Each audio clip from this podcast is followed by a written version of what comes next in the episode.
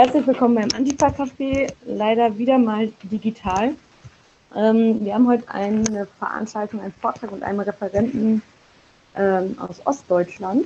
Ähm, der Titel ist In bester Verfassung, die Überwachung linker Bands durch den sächsischen Verfassungsschutz. Ich werde dazu jetzt auch gar nicht viel sagen, das kann der Referent gleich am besten selber machen. Aber ich möchte ein paar Sachen vorweg sagen. Ähm, zum einen möchte ich was zum Versammlungsgesetz sagen, denn Schwarz-Gelb hat gerade angefangen, einen Angriff auf unser Versammlungsrecht in NRW äh, zu starten. Darunter fallen so Sachen wie, dass man auf einmal keine massiven Störungen, was auch immer das ist, ähm, machen darf. Und ja, auch die nächste Blockade von einer Nazi-Demo könnten wir uns damit klemmen. Und generell, äh, ja, ist es so eine Einladung für die Polizei, möglichst viel Willkür walten lassen zu können. Das heißt, wenn wir weiter auf die Straße gehen wollen und wenn wir weiter für unsere, ja, für unsere Meinung einstehen wollen draußen und auch mal Krach machen wollen und das auch vielleicht mal ein bisschen angepisster, dann sollten wir uns jetzt darum kümmern, dass dieses neue Versammlungsgesetz nicht so durchgeht, wie es gerade geplant ist.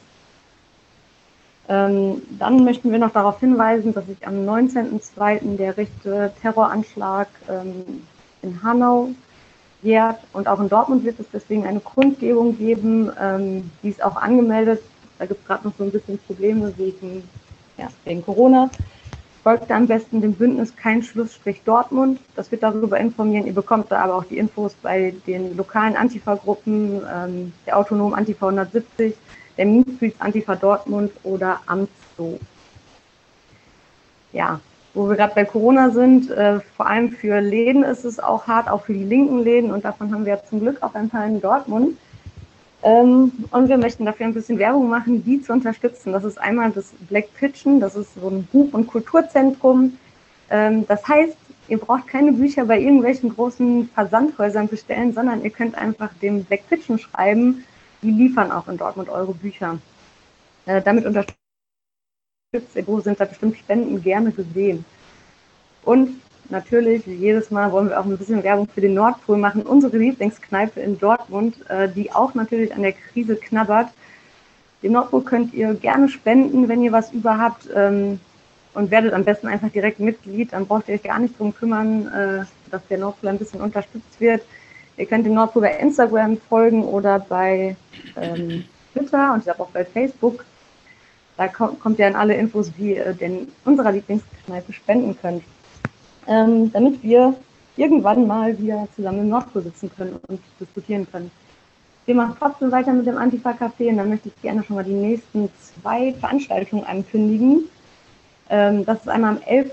März, also wieder der zweite Donnerstag im Monat, unter dem Titel Kameradschaft Blaulicht, rechte Netzwerke in den Sicherheitsbehörden. Ähm, da wird uns Martina Renner was zu rechten Netzwerken in den Sicherheitsbehörden erzählen. Und im April findet das Antifa-Café ausnahmsweise am ersten Donnerstag statt. Das ist der 1. April. Da kommt ähm, Farah Faisafi, auch wahrscheinlich per ähm, Zoom, zu uns und äh, hält einen Vortrag unter dem Titel Für immer fremdbestimmt über den Vorwurf, ein Token zu sein.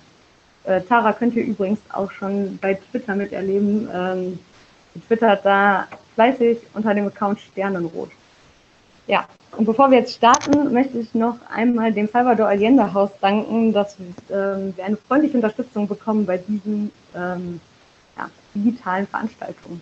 Und damit übergebe ich an den Referenten. Und viel Spaß beim Zuhören. Ach so, eine Sache noch. Äh, ihr könnt natürlich Fragen stellen. Ähm, wie immer, dafür bin ich ja da.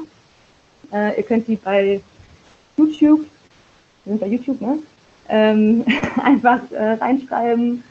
Oder ihr könnt auch den Accounts äh, vom Nordpol schreiben oder unter dem Hashtag AntifaCraftDO könnt ihr auch eure Fragen einfach twittern oder wie auch immer. Und ich stelle die dann am Ende dem Referenten. Jetzt viel Spaß beim Zuhören.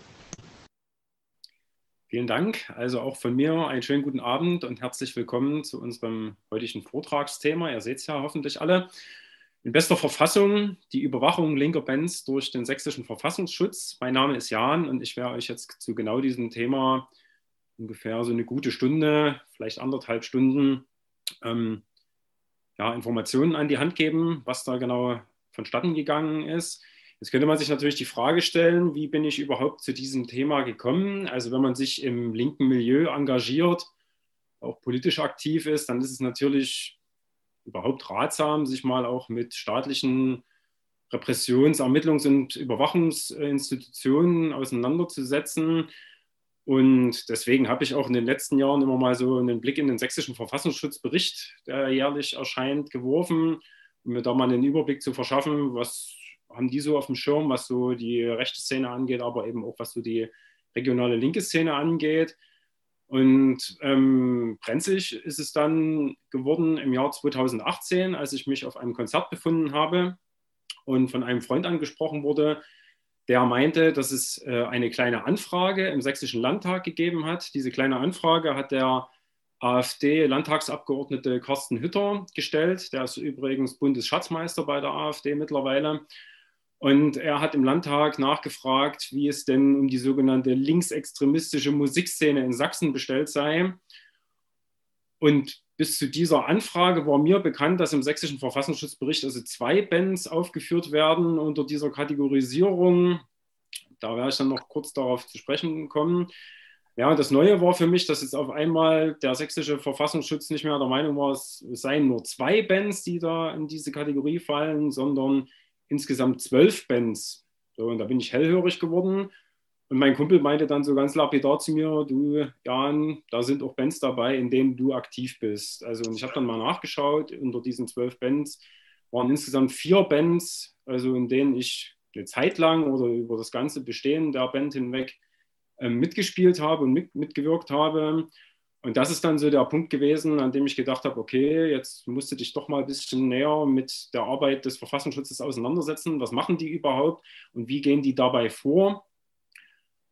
Genau, und das habe ich dann gemacht. Und um einfach so dieses Wissen und auch die Erfahrungswerte, die ich dabei gesammelt habe, weiterzugeben, weil ich finde, dass Antifa auch Erfahrungsaustausch sein sollte, habe ich diese, diesen Vortrag hier vorbereitet.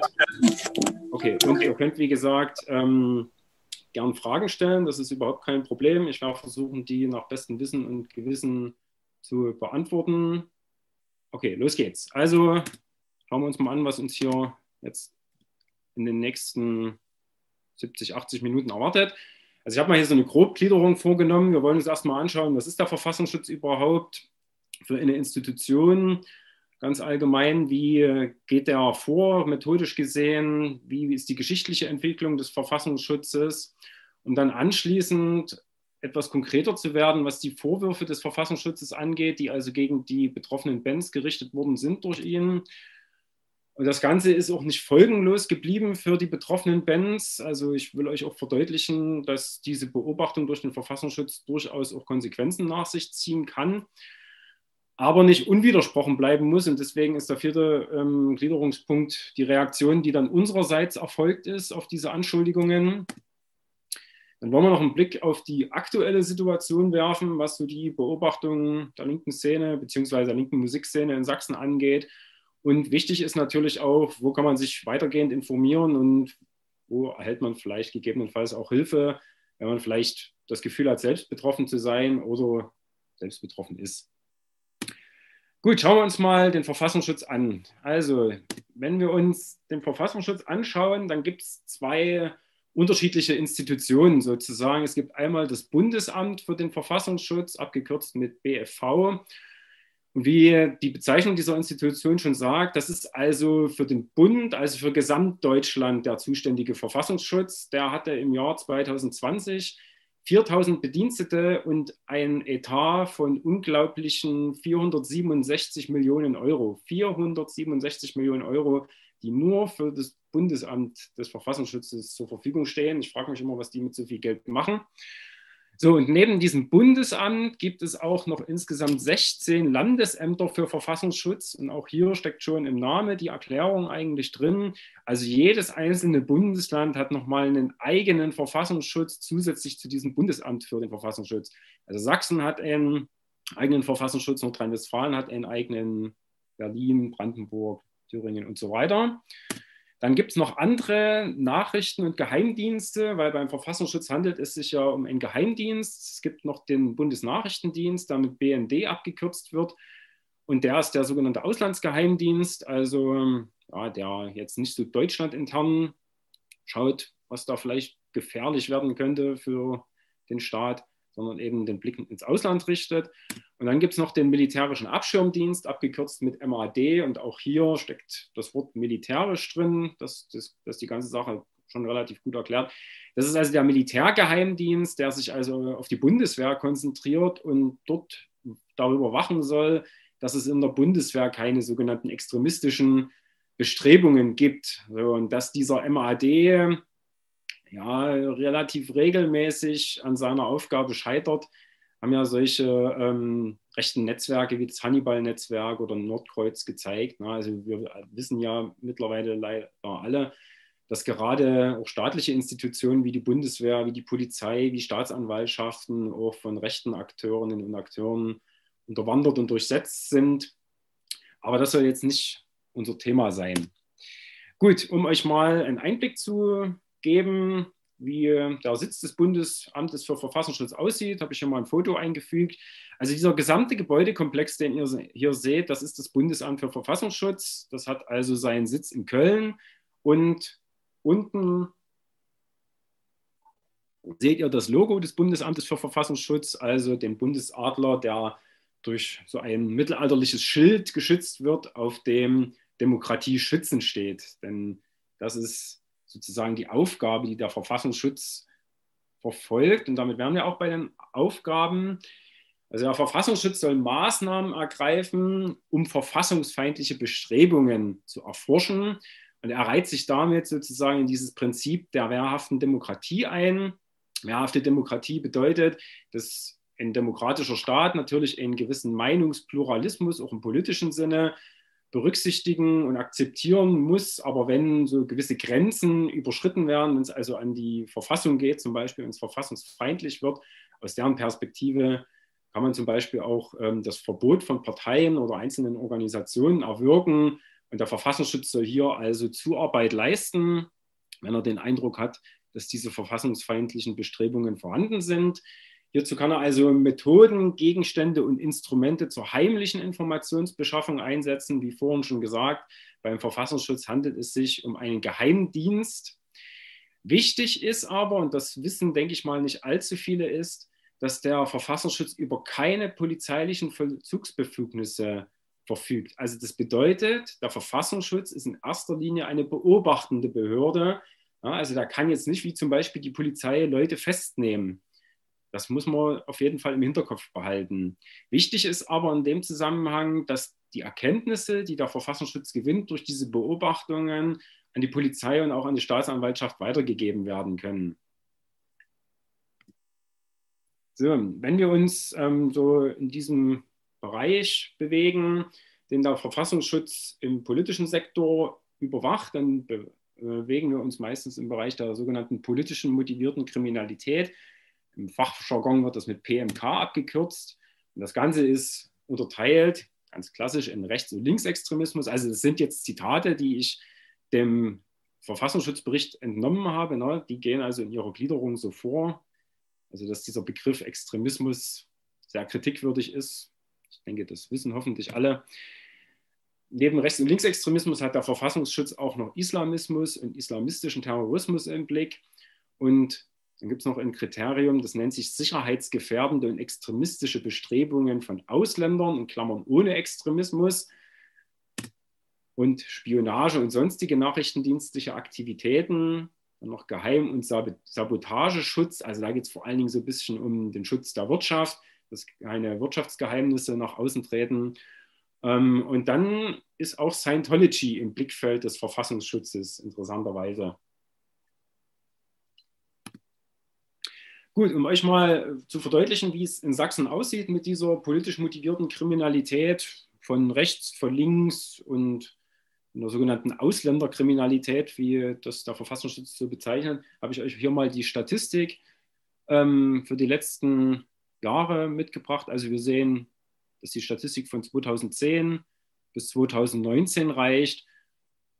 Wir sehen so grobe Entwicklungen ja, also wir sehen zum Beispiel hier 2015 haben die politisch motivierten Kriminaldelikte von rechter Seite stark zugenommen im Zuge ähm, ankommender Asylsuchender. Also ich denke, das wisst ihr, dass äh, es in Sachsen da sehr krasse rassistische Ausschreitungen gegeben hat.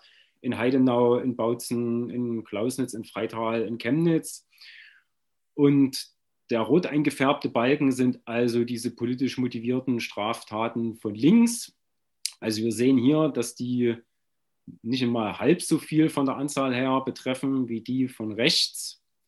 Aber wie gesagt, der Verfassungsschutz wirft eben auch in zunehmender Weise ähm, einen Blick auf die linke Szene. Ja, wer wird jetzt überhaupt überwacht oder wie könnte man zum Objekt dieser Beobachtung überhaupt werden? Es muss also das Vorliegen tatsächlicher Anhaltspunkte gegeben sein und die müssen also hinreichend gewichtig sein, dass man verfassungsfeindliche Bestrebungen anstellt, sozusagen. Ja, das ist also auch äh, gesetzlich festgelegt, aber wie sehr das also im Interpretationsspielraum liegt, das wird dann gleich deutlich, wenn ich euch anhand unserer Beispiele dieser ganzen linken Bands das mal ein bisschen näher erläutere. Aber es betrifft jetzt meistens nicht nur die Person, die der Verfassungsschutz so als Beobachtungsobjekt einstuft, weil vermeintlich verfassungsfeindliche Bestrebungen vorliegen, sondern es gibt noch die sogenannte Kontaktschuldkonstruktion. Das bedeutet, der Verfassungsschutz will ja wissen, wer hat mit wem zu tun, wer arbeitet mit wem zusammen. Das bedeutet, es wird nicht nur die Person, um die es eigentlich geht, beobachtet, sondern es können und werden in aller Regel auch Personen aus dem Umfeld dieser eigentlichen Zielperson beobachtet. Also ganz einfaches Beispiel, wenn jetzt Person X diese, also sich politisch engagiert und Verfassungsschutz, vom Verfassungsschutz als verfassungsfeindlich eingestuft wird, dann ist es naheliegend, dass beispielsweise auch die Partnerin oder der Partner überwacht wird, dass der Freundeskreis beobachtet wird. Ja, also dass so ein richtiges Netzwerk an Beobachtungen konstruiert wird. Diese Überwachung und Beobachtung kann durch die Person gerichtlich kontrolliert werden. Aber jetzt ist es natürlich so, wie, wie gesagt, es handelt sich um einen Geheimdienst, der kommt jetzt nicht bei euch vorbei und klingelt mal an der Tür und sagt, ja, schönen guten Tag, wir beobachten Sie ab heute oder ihr bekommt auch nicht einfach so unaufgefordert einen Brief oder so, sondern das bekommt man dann eben wesentlich später vielleicht erst mitgeteilt oder eben nur auf Nachfrage. Aber dazu komme ich dann noch, wie man beim Verfassungsschutz Anfragen stellen kann, um eben herauszufinden, ob man zu so, einer, zu einem, Zielobjekt ist, geworden ist. Gut, dann beobachtet der Verfassungsschutz natürlich nicht nur Einzelpersonen, sondern auch ganze Organisationen. Und hier gibt es verschiedene Quellen, die er dafür verwendet. Einerseits ganz klassisch die öffentlichen Quellen, die für alle zugänglich sind, also auch für uns. Das können jetzt im politischen Kontext zum Beispiel Reden sein, die öffentlich gehalten werden, zum Beispiel im Zuge von Demonstrationen. Das können Flugblätter sein, Zeitungen, Internetpräsenzen von verschiedenen Organisationen. Und das kann natürlich auch der Besuch öffentlicher Veranstaltungen durch Mitarbeiter des Verfassungsschutzes sein. Also Kundgebungen, politische Vorträge, Demonstrationen, aber wie in unserem Fall eben auch Konzerte. Ja. Gut, und dann, wie gesagt, es handelt sich um einen Geheimdienst, gibt es auch die ganz klassischen nachrichtendienstlichen Mittel. Das bedeutet, hier runter fallen zum Beispiel die Observation und die Wohnraumüberwachung, das heimliche Anfertigen von Bild- und Tonaufnahmen, die Brief- und Telekommunikationsüberwachung und der Einsatz von verdeckten Ermittlern und V-Personen. Ja.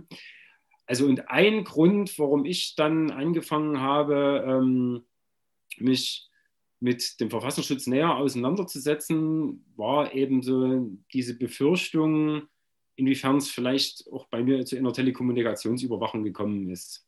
Ja, weil das ja dann nicht nur mich betrifft, wie gesagt, da sind wir ja wieder bei dieser Kontaktschuldkonstruktion. Telekommunikation betreibt man ja nicht mit sich selbst, sondern mit anderen, dass davon eben auch noch andere betroffen sind. Okay, schauen wir uns mal noch den letzten Anstrich hier an, diesen Einsatz von verdeckten Ermittlern und V-Personen. Also bei den verdeckten Ermittlern handelt es sich um Mitarbeiter der Ermittlungsbehörden, die dann eben in Zivil ähm, in die Szene, die es zu beobachten gilt, eingeschleust werden. Auch darauf komme ich dann noch mal kurz zu sprechen. Anders verhält es sich bei den sogenannten V-Personen. Das sind also Szeneangehörige, die zum Beispiel in der linken oder in der rechten Szene ähm, diesen Szenen angehören und durch den Verfassungsschutz in diesen Szenen angeworben werden. Ja, also der Verfassungsschutz tritt also an bestimmte Zielpersonen heran und setzt sie zum Teil unter Druck, wenn sie zum Beispiel ähm, eine Straftat begangen haben oder vielleicht sogar schon im Gefängnis sitzen. Und der Verfassungsschutz stellt denen dann zum Beispiel in Aussicht, eine geringere Strafe zu bekommen. Genau, also diese persönlichen Krisensituationen werden ausgenutzt. Aber diese Personen werden zum Beispiel auch gedeckt im Zuge von Ermittlungsverfahren. Also es gibt auch hier so eine Konfliktsituation zwischen anderen Ermittlungsbehörden, zum Beispiel Polizei oder Staatsanwaltschaft. Auf der einen Seite, die eben Straftäter ermitteln wollen und den Verfassungsschutz auf der anderen Seite, der versucht, seine V-Personen, die ja dieser Szene angehören, zu decken. Und diese V-Personen sind ja Szeneangehörige und begehen da auch zum Teil Straftaten. Und ein anderes Mittel, um V-Personen also für die Arbeit des Verfassungsschutzes anzuwerben, ist finanzielle Vergütung. Und es gibt sehr viele Beispiele, bei denen also Neonazis sich als V-Personen haben anwerben lassen und daraufhin eine finanzielle Vergütung durch den Verfassungsschutz ähm, bekommen haben. Und dieses Geld, was sie da erhalten haben für ihre ja, mehr oder weniger wahrheitsgemäßen Informationen ist dann zum Teil in den Aufbau rechter Strukturen geflossen und dass das nicht irgendwie ein Einzelfall ist und dass das auch gar nicht so zu unterschätzen ist, zeigen hier so ein paar Beispiele, die ich mal angeführt habe. Also der Verfassungsschutz hat durch diese finanziellen Vergütungen unter anderem den Thüringer Heimatschutz mit aufgebaut, den fränkischen Heimatschutz, die Hammerskins Sachsen, Plattenander Thüringen oder den Ku Klux Klan Brandenburg. Ja, also mal ganz direkt gesprochen, der Verfassungsschutz baut also mit ein Problem auf, das er eigentlich bekämpfen will durch diese V-Person. Und wie gesagt, der erste Punkt auf dieser Folie ist wichtig. Es handelt sich um Angehörige dieser Szenen oder dieses politischen Milieus, auch mit einer klaren politischen Überzeugung. Ja? Und die werden nun wahrscheinlich nicht immer wahrheitsgemäß den Verfassungsschutz mit Informationen versorgen. Gut, dann werfen wir noch einen Blick auf die Geschichte des Verfassungsschutzes in Deutschland, weil das auch eine sehr bezeichnende Geschichte ist für diese Institution. Gegründet wurde der Verfassungsschutz im Jahre 1950, also ein Jahr nach Gründung der BRD. Und seine Aufgabe bestand damals darin, ähm, Nachrichten zu sammeln, aber wie gesagt, ohne diese polizeilichen Exekutivbefugnisse, das ist das, was ich vorhin schon mal angesprochen habe. Also der Verfassungsschutz darf keine Person verhaften zum Beispiel. Das wäre eine Exekutivmaßnahme der Polizei. Und diese Aufgabe geht mit dem sogenannten Trennungsgebot einher. Trennungsgebot bedeutet, dass es staatliche Ermittlungsbehörden gibt, die unterschiedliche Aufgabenkompetenzen sozusagen haben. Und wie ich vorhin schon gesagt habe, der Verfassungsschutz ist eine beobachtende Behörde. Dieses Trennungsgebot ist ein Resultat aus der Erfahrungen die man in der Geschichte während des Nationalsozialismus mit der Gestapo, mit der geheimen Staatspolizei gemacht hat.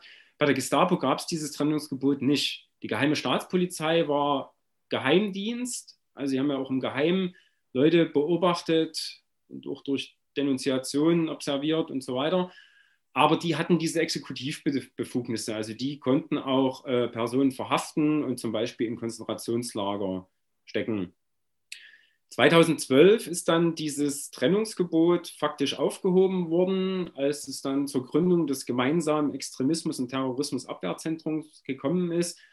Also das ist eine Institution, in der Polizei und andere Behörden zusammen mit dem Verfassungsschutz sozusagen ihre Ergebnisse auswerten und sich gegenseitig Informationen zukommen lassen.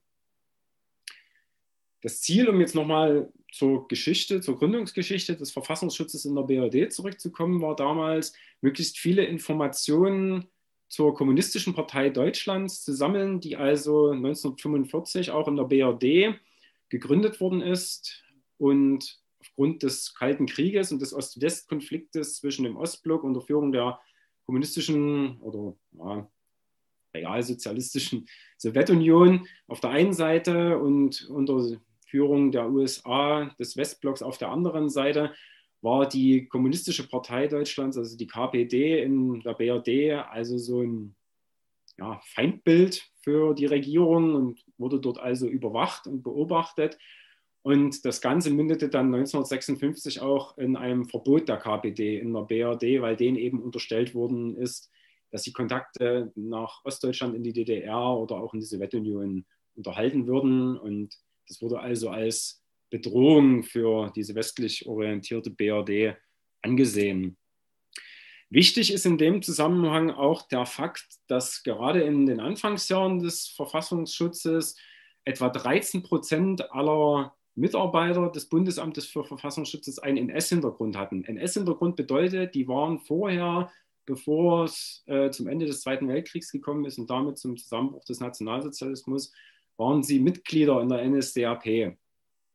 Und das muss man sich jetzt auch wieder vor Augen führen. 1945 ist der Zweite Weltkrieg zu Ende, 50 wird der Verfassungsschutz gegründet, 56 wird ähm, die KPD verboten. Und jetzt haben wir hier ähm, bei mindestens 13 Prozent der Mitarbeiter des Verfassungsschutzes so einen nationalsozialistischen Background. Also kann es durchaus sein, dass die KPD-Mitglieder, die Kommunisten, die also dann in den 50er Jahren durch den Verfassungsschutz beobachtet wurden, von genau den gleichen Leuten observiert worden sind, ähm, die sie vorher schon äh, im Blickfeld hatten aufgrund ihres nationalsozialistischen Backgrounds, so während des Nationalsozialismus. Also eine sehr unrühmliche Geschichte, eine sehr unrühmliche Gründungsgeschichte.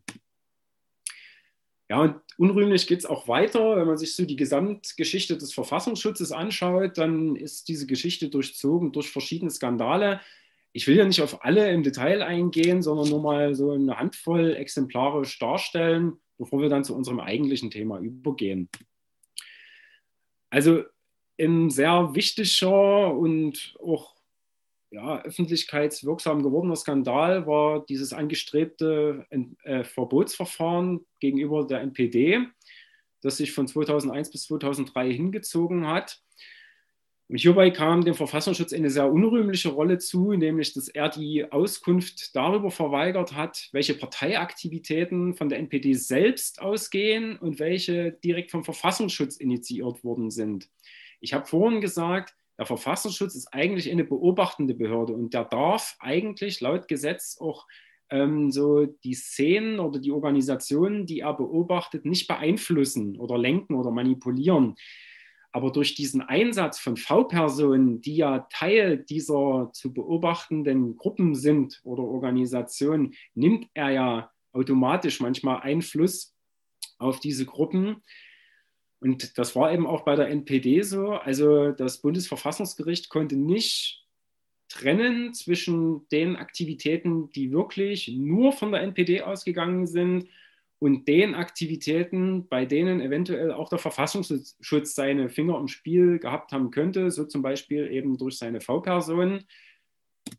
Und deswegen ist dieser Verbotsantrag dann letztendlich abgelehnt worden durch das Bundesverfassungsgericht.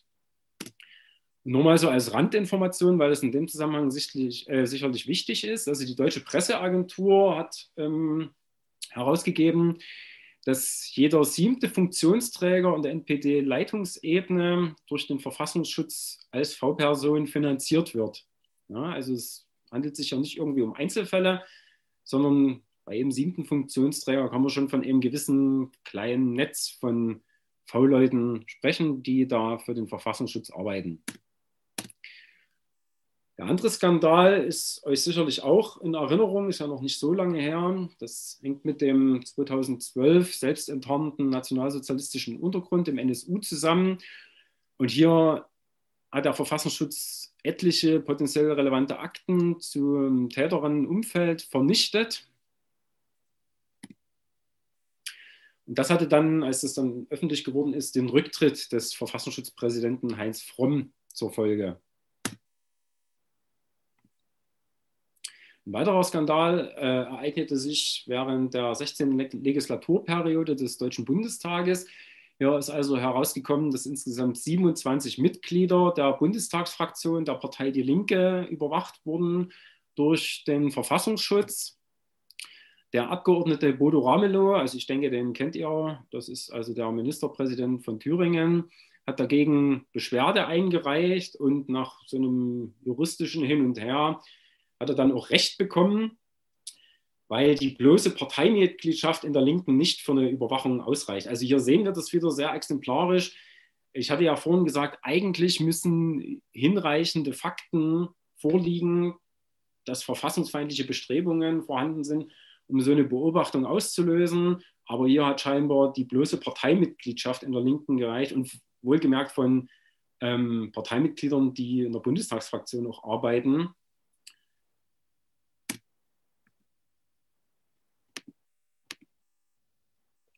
Ein Skandal jüngeren Datums ist die 2018 ersetzte, äh, erfolgte Versetzung des Verfassungsschutzpräsidenten Hans-Georg Maaßen in den einstweiligen Ruhestand. Und der Grund für diese Versetzung in den einstweiligen Ruhestand bestand darin, dass er Ereignisse politisch bewertet hat, die, also seine Bewertung hat überhaupt nicht mit den Ereignissen übereingestimmt, sozusagen. Also ein ganz exemplarisches Beispiel sind die rassistischen Hetzjagden, die sich ähm, in Chemnitz im August und September 2018 ereignet haben. Dazu muss man zum Hintergrund wissen, vielleicht haben es einige vergessen mittlerweile. Also in Chemnitz äh, hat im August 2018 das alljährliche Stadtfest stattgefunden. Und in dem Zusammenhang ist äh, ein junger Mann mit, Dan mit Namen Daniel H. erstochen worden. Und das hat ähm, extrem krasse rassistische Demonstrationen und pogromartige Zustände in den kommenden Tagen in Chemnitz ausgelöst. Also da wurde innerhalb eines Tages wurden da hunderte von Nazi-Huls ähm, und anderen rechten Akteuren organisiert, die da durch die Stadt gezogen sind und die Polizei konnte der Lage überhaupt nicht Herr werden. Und äh, diese, dieser rechte Schlägertrupp hat, hat also dann Jagd auf vermeintliche Linke und auch auf vermeintliche Migranten oder Migranten eben äh, durchgeführt und sich dabei auch gefilmt. Also es gibt auch Filmmaterial. Und der Hans-Georg Maaßen, also dieser Verfassungsschutzpräsident, hat also behauptet, dass diese Filmaufnahmen eine Fälschung seien und dass es diese Hetzjagden überhaupt nicht gegeben habe. Interessant ist in dem Zusammenhang, dass dann später auch Neonazis festgenommen wurden und beim Überprüfen ihrer Handys ist dann sogar herausgekommen, dass die sich halt gezielt zu diesen Hetzjagden verabredet haben. Also hier gibt es eindeutige Beweise, dass diese Hetzjagden stattgefunden haben und auch im Vorfeld organisiert worden sind. Also das war einer der Gründe, ähm, Hans-Georg Maaßen in den einstweiligen Ruhestand zu versetzen. Hier haben wir mal ein Foto von ihm.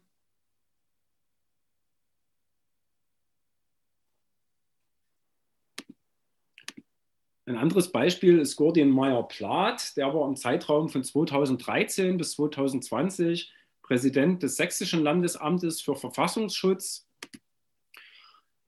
Und er war ehemals V-Mann-Führer des NSU-Unterstützers Carsten Stepanski.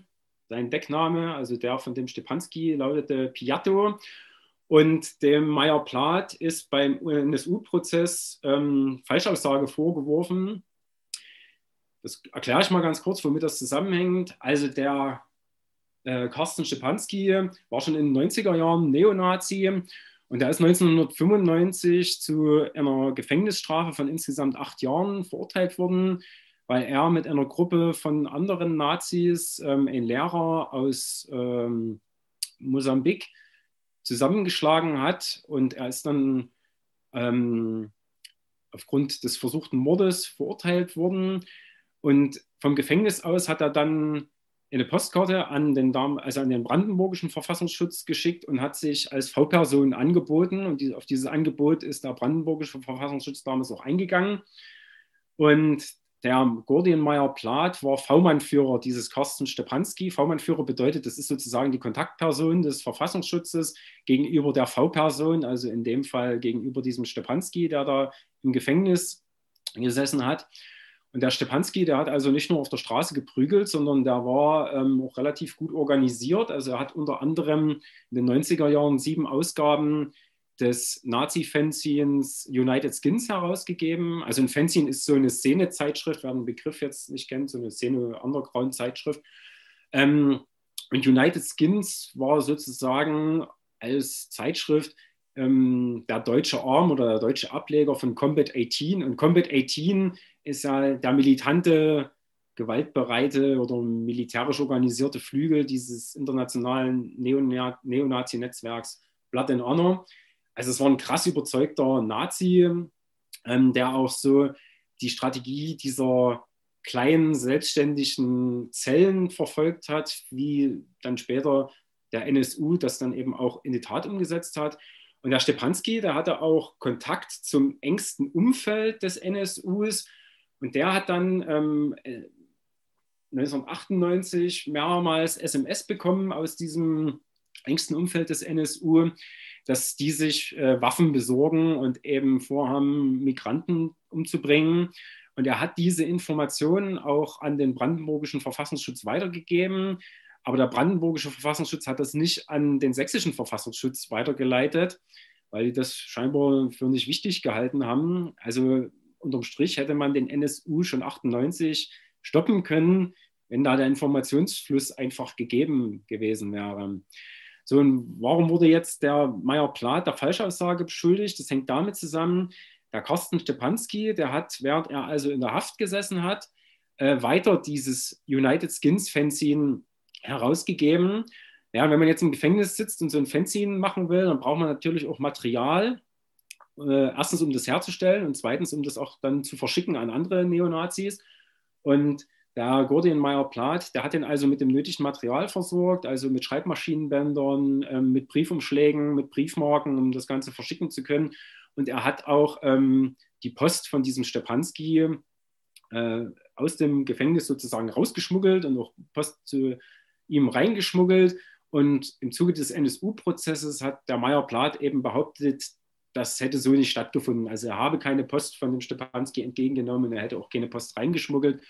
Und es gibt aber andere Gefängnismitarbeiter, die das definitiv bezeugen, dass dem so war. Daher also dieser Vorwurf der Falschaussage. Das ist aber nicht der einzige Skandal, in den der Meyer Plath verwickelt war. Äh, es ist dann später rausgekommen, dass er sich in der Burschenschaft Marschia äh, engagiert und dort organisiert ist. Und die war bis 2011 im extrem rechten Dachverband Deutsche Burschenschaft organisiert als dann die Presse Meyer Plath darauf angesprochen hat, auf diesen Kontakt zu so einer rechten Burschenschaft, hat er gemeint, das äh, sei ja seine Privatangelegenheit und das hätte mit seiner Tätigkeit als Präsident des Sächsischen Landesamtes für Verfassungsschutz nichts zu tun. Ja, und richtig obskur wurde es dann 2019. Ähm, ich hatte euch ja gerade von diesen rassistischen Ausschreitungen im August 2018 in Chemnitz berichtet. Und als Reaktion darauf ist dann einige Zeit später ein sehr großes Open Air unter dem Motto Wir sind mehr in Chemnitz organisiert worden. Da sind Bands aufgetreten wie Kraftklub, die Toten Hosen oder eben auch Feine Sahne Fischfilet. Bei diesem Open Air waren ja, zwischen 50 und 60.000 Besucher. Es war also öffentlich und kostenlos, um ein Zeichen gegen diese rassistischen Ausschreitungen zu setzen. Und im Zuge dieses Festivals sind zum Beispiel bei dem Auftritt der Band Feine Sahne Fischfilet, Alerta, Alerta, Antifaschista oder auch Nazis raus Rufe laut geworden. Und allein diese skandierten Slogans, wie auch die Tatsache, dass Feine Sahne Fischfilet aufgetreten ist, haben für Meyer Plath und den sächsischen Verfassungsschutz ausgereicht, um diese Wir sind mehr Veranstaltung als linksextremistisch einzustufen. Also da haben selbst ich sag mal, neutrale Medien gesagt, dass das wirklich an Haaren herbeigezogen ist, wenn sich da 65.000 Leute treffen, das dann als eine linksextremistische Veranstaltung einzustufen, bloß aufgrund dieser Rufe oder dass eben feine Sahne Fischfilet auftritt. Hier haben wir mal ein Foto von Meyer Plath. Gut, nach diesem allgemeinen Überblick soll es uns jetzt zum eigentlichen Kernthema gehen. Was ist denn jetzt eigentlich den Bands vorgeworfen worden? Wie ich einleitend schon gesagt habe, also Im Verfassungsschutzbericht von 2017 für das Bundesland Sachsen findet man zwei Bands, die da als linksextremistisch eingestuft werden. Es ist auch ziemlich interessant und bezeichnend. Also es handelt sich bei der einen Band um sozialer Fehltritt. Die kommen aus Chemnitz oder kamen aus Chemnitz. Die sind meines Wissens nach nicht mehr aktiv. Und wer sich so in der Punk-Szene bewegt, der weiß, dass das eigentlich äh, im Grunde genommen eine völlig unbedeutende, also selbst für die eigene Szene eine völlig unbedeutende Band ist. Die haben keine Veröffentlichungen draußen, also keine Alben, die man irgendwie kaufen könnte. Die sind unglaublich selten und auch nur im regionalen Bereich aufgetreten. Also die spielen eigentlich überhaupt keine Rolle und werden dann nun exemplarisch im Verfassungsschutzbericht ähm, aufgeführt. Die andere Band ist Dr. Ulrich Undeutsch, äh, auch eine Punkband aus dem erzgebirgischen Grünhainischen. Und auch die sind jetzt eher wenig bekannt, also haben auch wenige Konzerte gespielt. Also es ist jetzt nicht so, dass wir hier von Bands sprechen, die riesige Auftritte vor 5000 Leuten haben oder so oder jedes Jahr ein Album rausbringen, was es dann überall zu kaufen gäbe.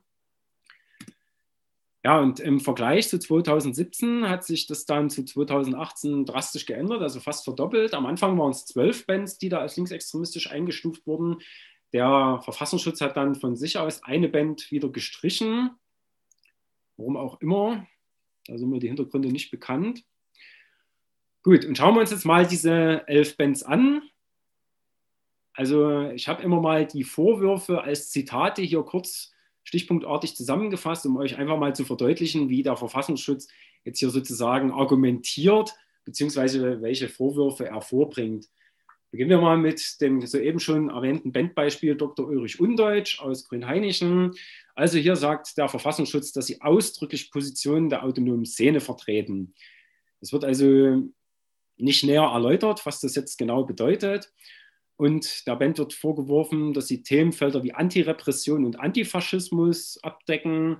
Also dieser Vorwurf, dass sich Bands antifaschistisch äußern, das zieht sich auch wie so ein roter Faden durch äh, diese Einschätzung des Verfassungsschutzes, also als ob das irgendwie ein Verbrechen oder schlimm wäre, sich antifaschistisch zu engagieren. Dann wird der Band noch vorgeworfen, dass sie ihre Ablehnung gegenüber dem demokratischen Rechtsstaat also deutlich machen. Ja, und die Band hat unter anderem ein Tape veröffentlicht und das Cover dieses Tapes seht ihr hier.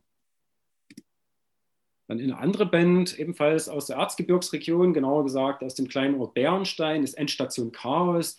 Und denen wird also Gewaltverherrlichung gegenüber dem politischen Gegner vorgeworfen. Dann haben wir die Band Flexmasher aus Leipzig. Und die würden also ihrer Ablehnung der Bundesrepublik Deutschland gegenüber durch die Verwendung entsprechender Symbole im Bandlogo Ausdruck verleihen. Also wenn man sich das richtige Bandlogo anschaut, da wird also die Landkarte Deutschlands zerschlagen. Und auch denen wird wieder Antifaschismus, Antirepression und eine klassenkämpferische Haltung zur Last gelegt. Also ihr seht hier das Frontcover der Demo-CD, die Flexmesher gemacht haben. Und dass wir auch mal reinhören in einige dieser Bands. Darum habe ich mal jetzt ein Songbeispiel mitgebracht. Der Song heißt Askatasuna. Askatasuna ist baskisch und bedeutet so viel wie Freiheit und äh, ist also so ein Akt der Solidarität, den die Band hier äußert gegenüber der baskischen Freiheitsbewegung. Wir hören mal kurz rein,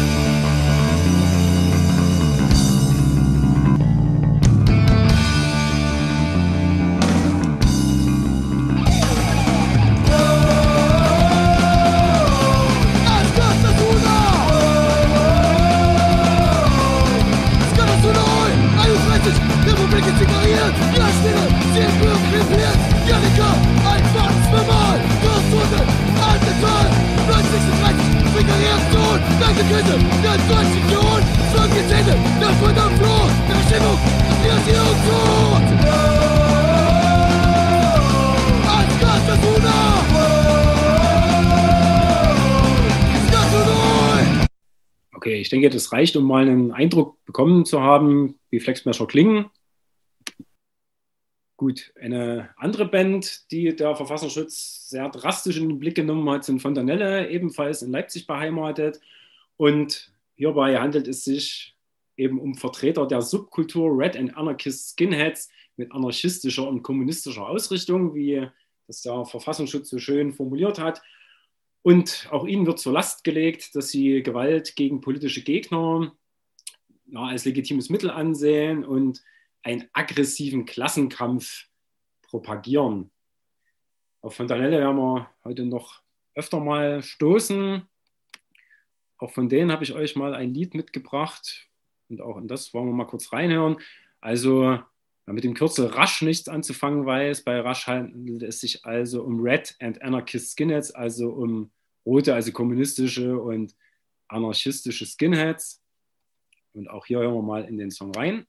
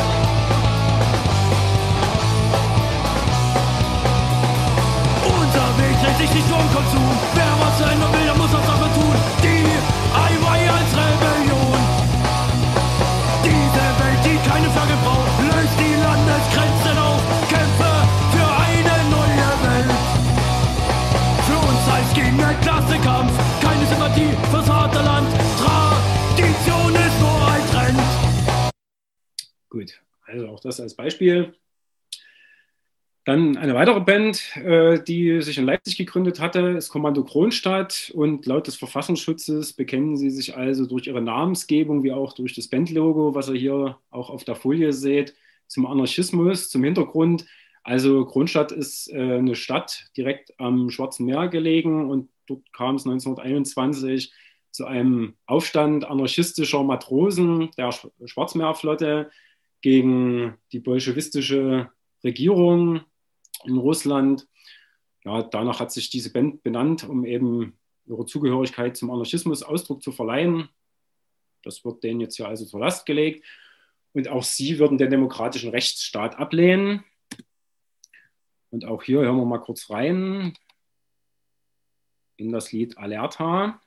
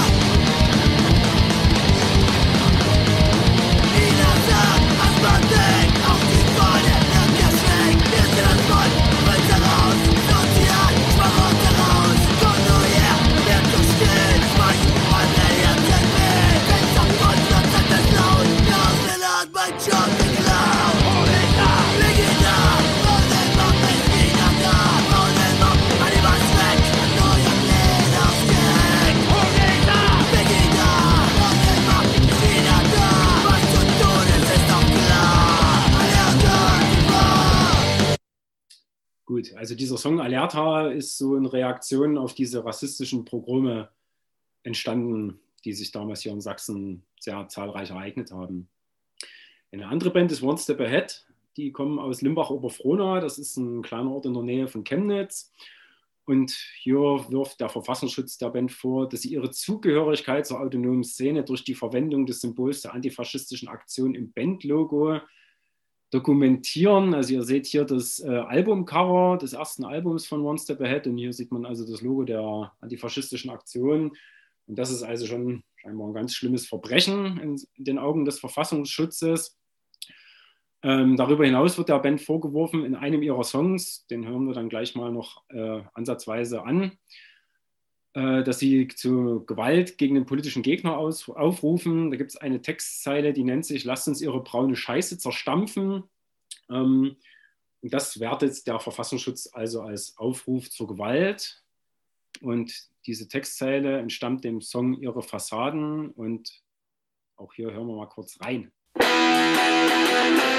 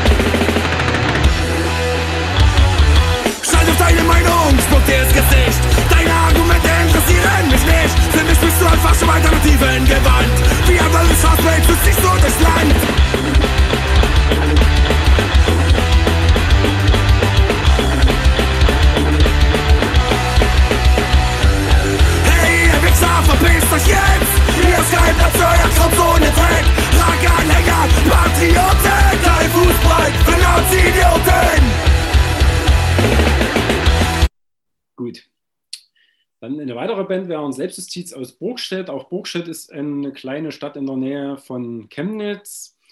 Und hier charakterisiert der Verfassungsschutz die Texte als aggressiv formuliert und dass sie sich gegen den Rechtsstaat und seine Institutionen wie Polizei und Bundeswehr richten würden und dass auch wiederum Gewalt gegen den politischen Gegner befürwortet wird.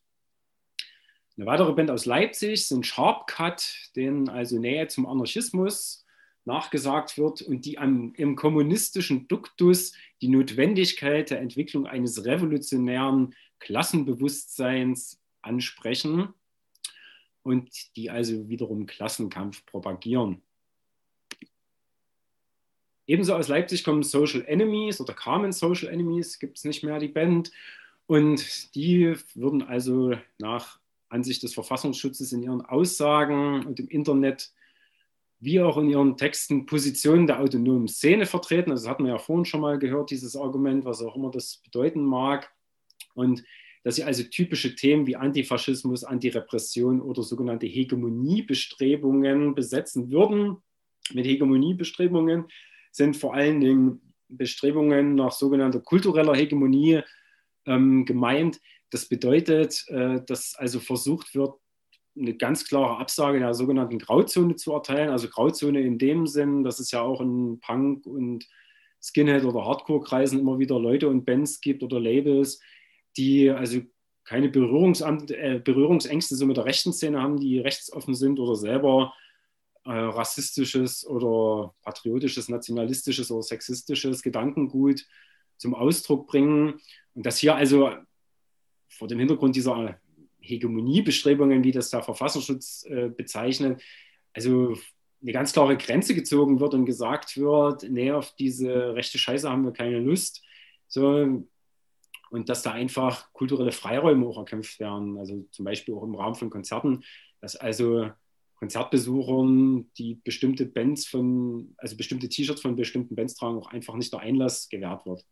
Das meint der Verfassungsschutz hiermit Hegemoniebestrebungen. Gut, sozialer Fehltritt aus Chemnitz hatte ich vorhin schon angesprochen.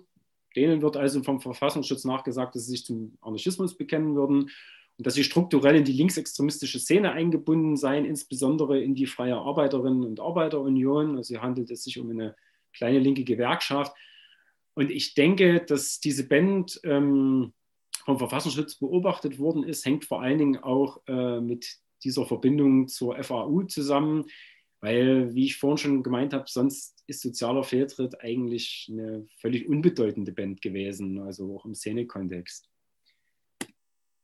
Dann haben wir noch die Spartanics, ebenfalls aus Leipzig, und die würden also ihrer Ablehnung gegenüber staatlichen Organen in ihren Texten Ausdruck verleihen und sich ebenfalls antifaschistisch äußern.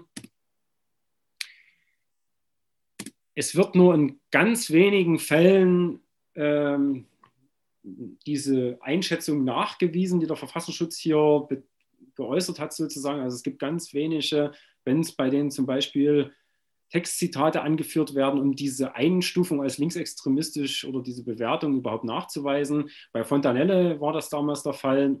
Äh, hier wurden die Lieder äh, Neue Eindrücke und Glasrohr zitiert. Und bei Selbstjustiz wurde aus, den, aus dem Text zum Song Besetzen statt Besitzen zitiert. Gut, ich hatte ja äh, einleitend schon gesagt, dass das Ganze nicht ganz folgenlos für die betroffenen Bands geblieben ist, wobei man auch sagen muss, dass es einige Bands mehr getroffen hat als andere. Ich will jetzt hier nicht alle Fälle aufrollen, aber mal exemplarisch anhand einiger Fallbeispiele zeigen, wie die Folgen ausgesehen haben, um dann auch mal noch so ein Resümee daraus zu ziehen, woraus vielleicht auch zu achten gilt. Erstes Fallbeispiel betrifft die Band Dr. Ulrich Undeutsch die haben am 14. Oktober 2018 ein Konzert im AZ Dorftrottel in Waldkirchen gespielt. Ganz kurz zur Erklärung, Waldkirchen ist ein winzig kleines Dorf im Erzgebirge, das hat 1000 Einwohner und das AZ Dorftrottel ist so ein kleiner zum Konzertort ausgebauter Schweinestall. Also da passen vielleicht, keine Ahnung, 50, vielleicht 70 Leute rein. Ist also so eine ganz kleine Punkerbude. Jedenfalls hat Dr. Ulrich Undeutsch dort gespielt an diesem Tag und der Verfassungsschutz hat im Vorfeld also die Polizei und auch das Landratsamt informiert über diesen Auftritt der Band. Und daraufhin ist die Veranstaltungstauglichkeit des AZ Dorftrottels mithilfe des, der Bau- und Brandaufsicht überprüft worden. Also die sind dann dort vorstellig geworden, haben eine Begehung des Ortes vorgenommen, um das eben zu überprüfen. Und während des eigentlichen Konzertes waren 20 Polizisten anwesend und davon, das ist auch wichtig, dass man sich das vor Augen führt, insgesamt vier Polizisten in Zivil. Dann das nächste Beispiel bezieht sich auf Endstation Chaos. Die haben am 1. Dezember 2018 ein Konzert im AJZ Leisnig gespielt. Leisnig ist so in der Ecke Dresden zu verorten. Und die haben vorher von der Stadt Leisnig äh, per Brief die Aufforderung erhalten, dass sie das Lied Feindbild nicht spielen dürften, weil dort eben angeblich äh, Gewalt als legitimes Mittel gegenüber dem politischen Gegner eingesetzt wird. Und das Interessante ist, dass der gesamte Auftritt von Endstation Chaos per Video aufgenommen werden musste, um anschließend eine mögliche Zuwiderhandlung zu überprüfen. Also hier habe ich euch mal ein Foto vom ARZ Leisnig mitgebracht, dass er euch mal einen Eindruck verschafft, wie es dort aussieht. Das dritte Beispiel betrifft One Step Ahead, haben wir ja gerade gehört. Die haben am 15. März 2019 im Jugendhaus in Rosswein gespielt. Auch Rosswein ist so in der Ecke Dresden gelegen. Und auch hier hat der Verfassungsschutz die sogenannte Extremismusbeauftragte für Mittelsachsen über den Auftritt von One Step Ahead informiert. Und diese Extremismusbeauftragte hat dann den Vorstand des Jugendhauses Rosswein kontaktiert und die Weitergabe des Namens des Konzertveranstalters eingefordert. Das hat der Vorstand des Jugendhauses blöderweise, muss man sagen, gemacht.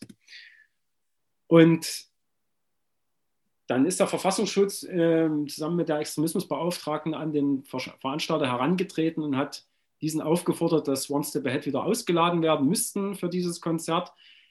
Dieser Forderung hat er nicht nachgegeben, woraufhin ihm dann angedroht wurde, dass er ebenfalls überwacht werden würde, wenn weiterhin Konzerte mit linksextremistischen Bands dort stattfinden würden.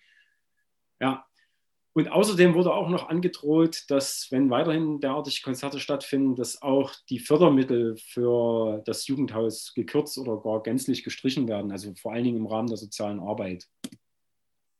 Das nächste Fallbeispiel betrifft Fontanelle. Auch die haben im Jugendhaus in Rosswein gespielt. Das haben wir ja gerade schon mal kennengelernt. Und zwar haben sie dort am 15. Juni 2019 gespielt. Und hier ging vorher ein Brief der Stadtverwaltung beim Jugendhaus Rosswein ein. Äh, und in diesem Brief fanden sich die Auflagen für die Durchführung des Konzerts wieder. Und unter Punkt 5 ging es auch um den Auftritt von Fontanelle ganz konkret. Und Fontanelle wurde in diesem Brief das Spielen von gerade mal zwei Songs genehmigt. Und das sind die zwei Songs Leutsch und der Song Wenn du fällst. Also in Leutsch geht es, äh, ja, das ist so ein Lied über die Fußballmannschaft BSG Chemie Leipzig, also ein Fußballlied. Und wenn du fällst, da geht es inhaltlich darum, dass man sich eben gegenseitig solidarisch und freundschaftlich unterstützen soll. Und alle anderen Songs hätten von Danelle nicht spielen dürfen. Also das muss man sich auch mal auf der Zunge zergehen lassen. Da kommt von Danelle aus Leipzig nach Rosswein gefahren, bauen dort ihr Equipment auf, führen einen Soundcheck durch, um dann letzten Endes zwei Songs zu spielen in einer Konzertlänge von vielleicht insgesamt fünf bis zehn Minuten oder so. Also es ist ja völlig hirnrissig. Und deswegen haben von Danelle ihr komplettes Set auch gespielt. Also sich dieser Auflage sozusagen widersetzt. Hier haben wir äh, mal ein Foto des Jugendhauses Rossfallen, dass er auch hiervon mal einen Eindruck bekommt.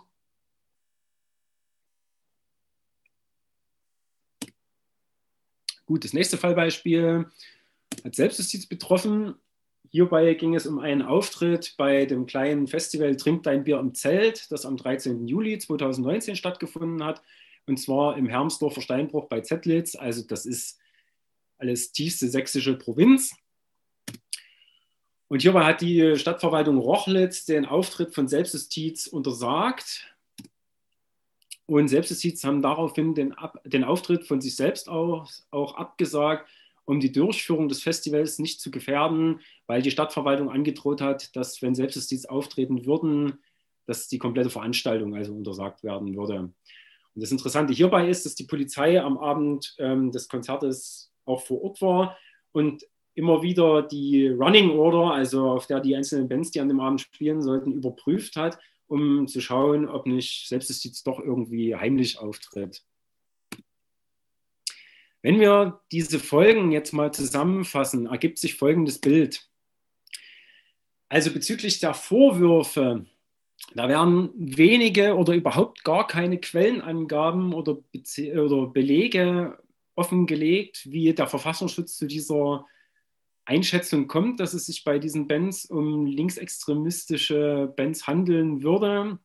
Ja, also wir haben das ja vorhin gesehen, also abgesehen von Selbstjustiz und von Danelle ist da überhaupt nicht mit Zitaten oder Belegen gearbeitet worden. Das ist alles so ganz pauschal unter Antifaschismus, Antirepression, Klassenkampf subsumiert worden, ohne das zu konkretisieren.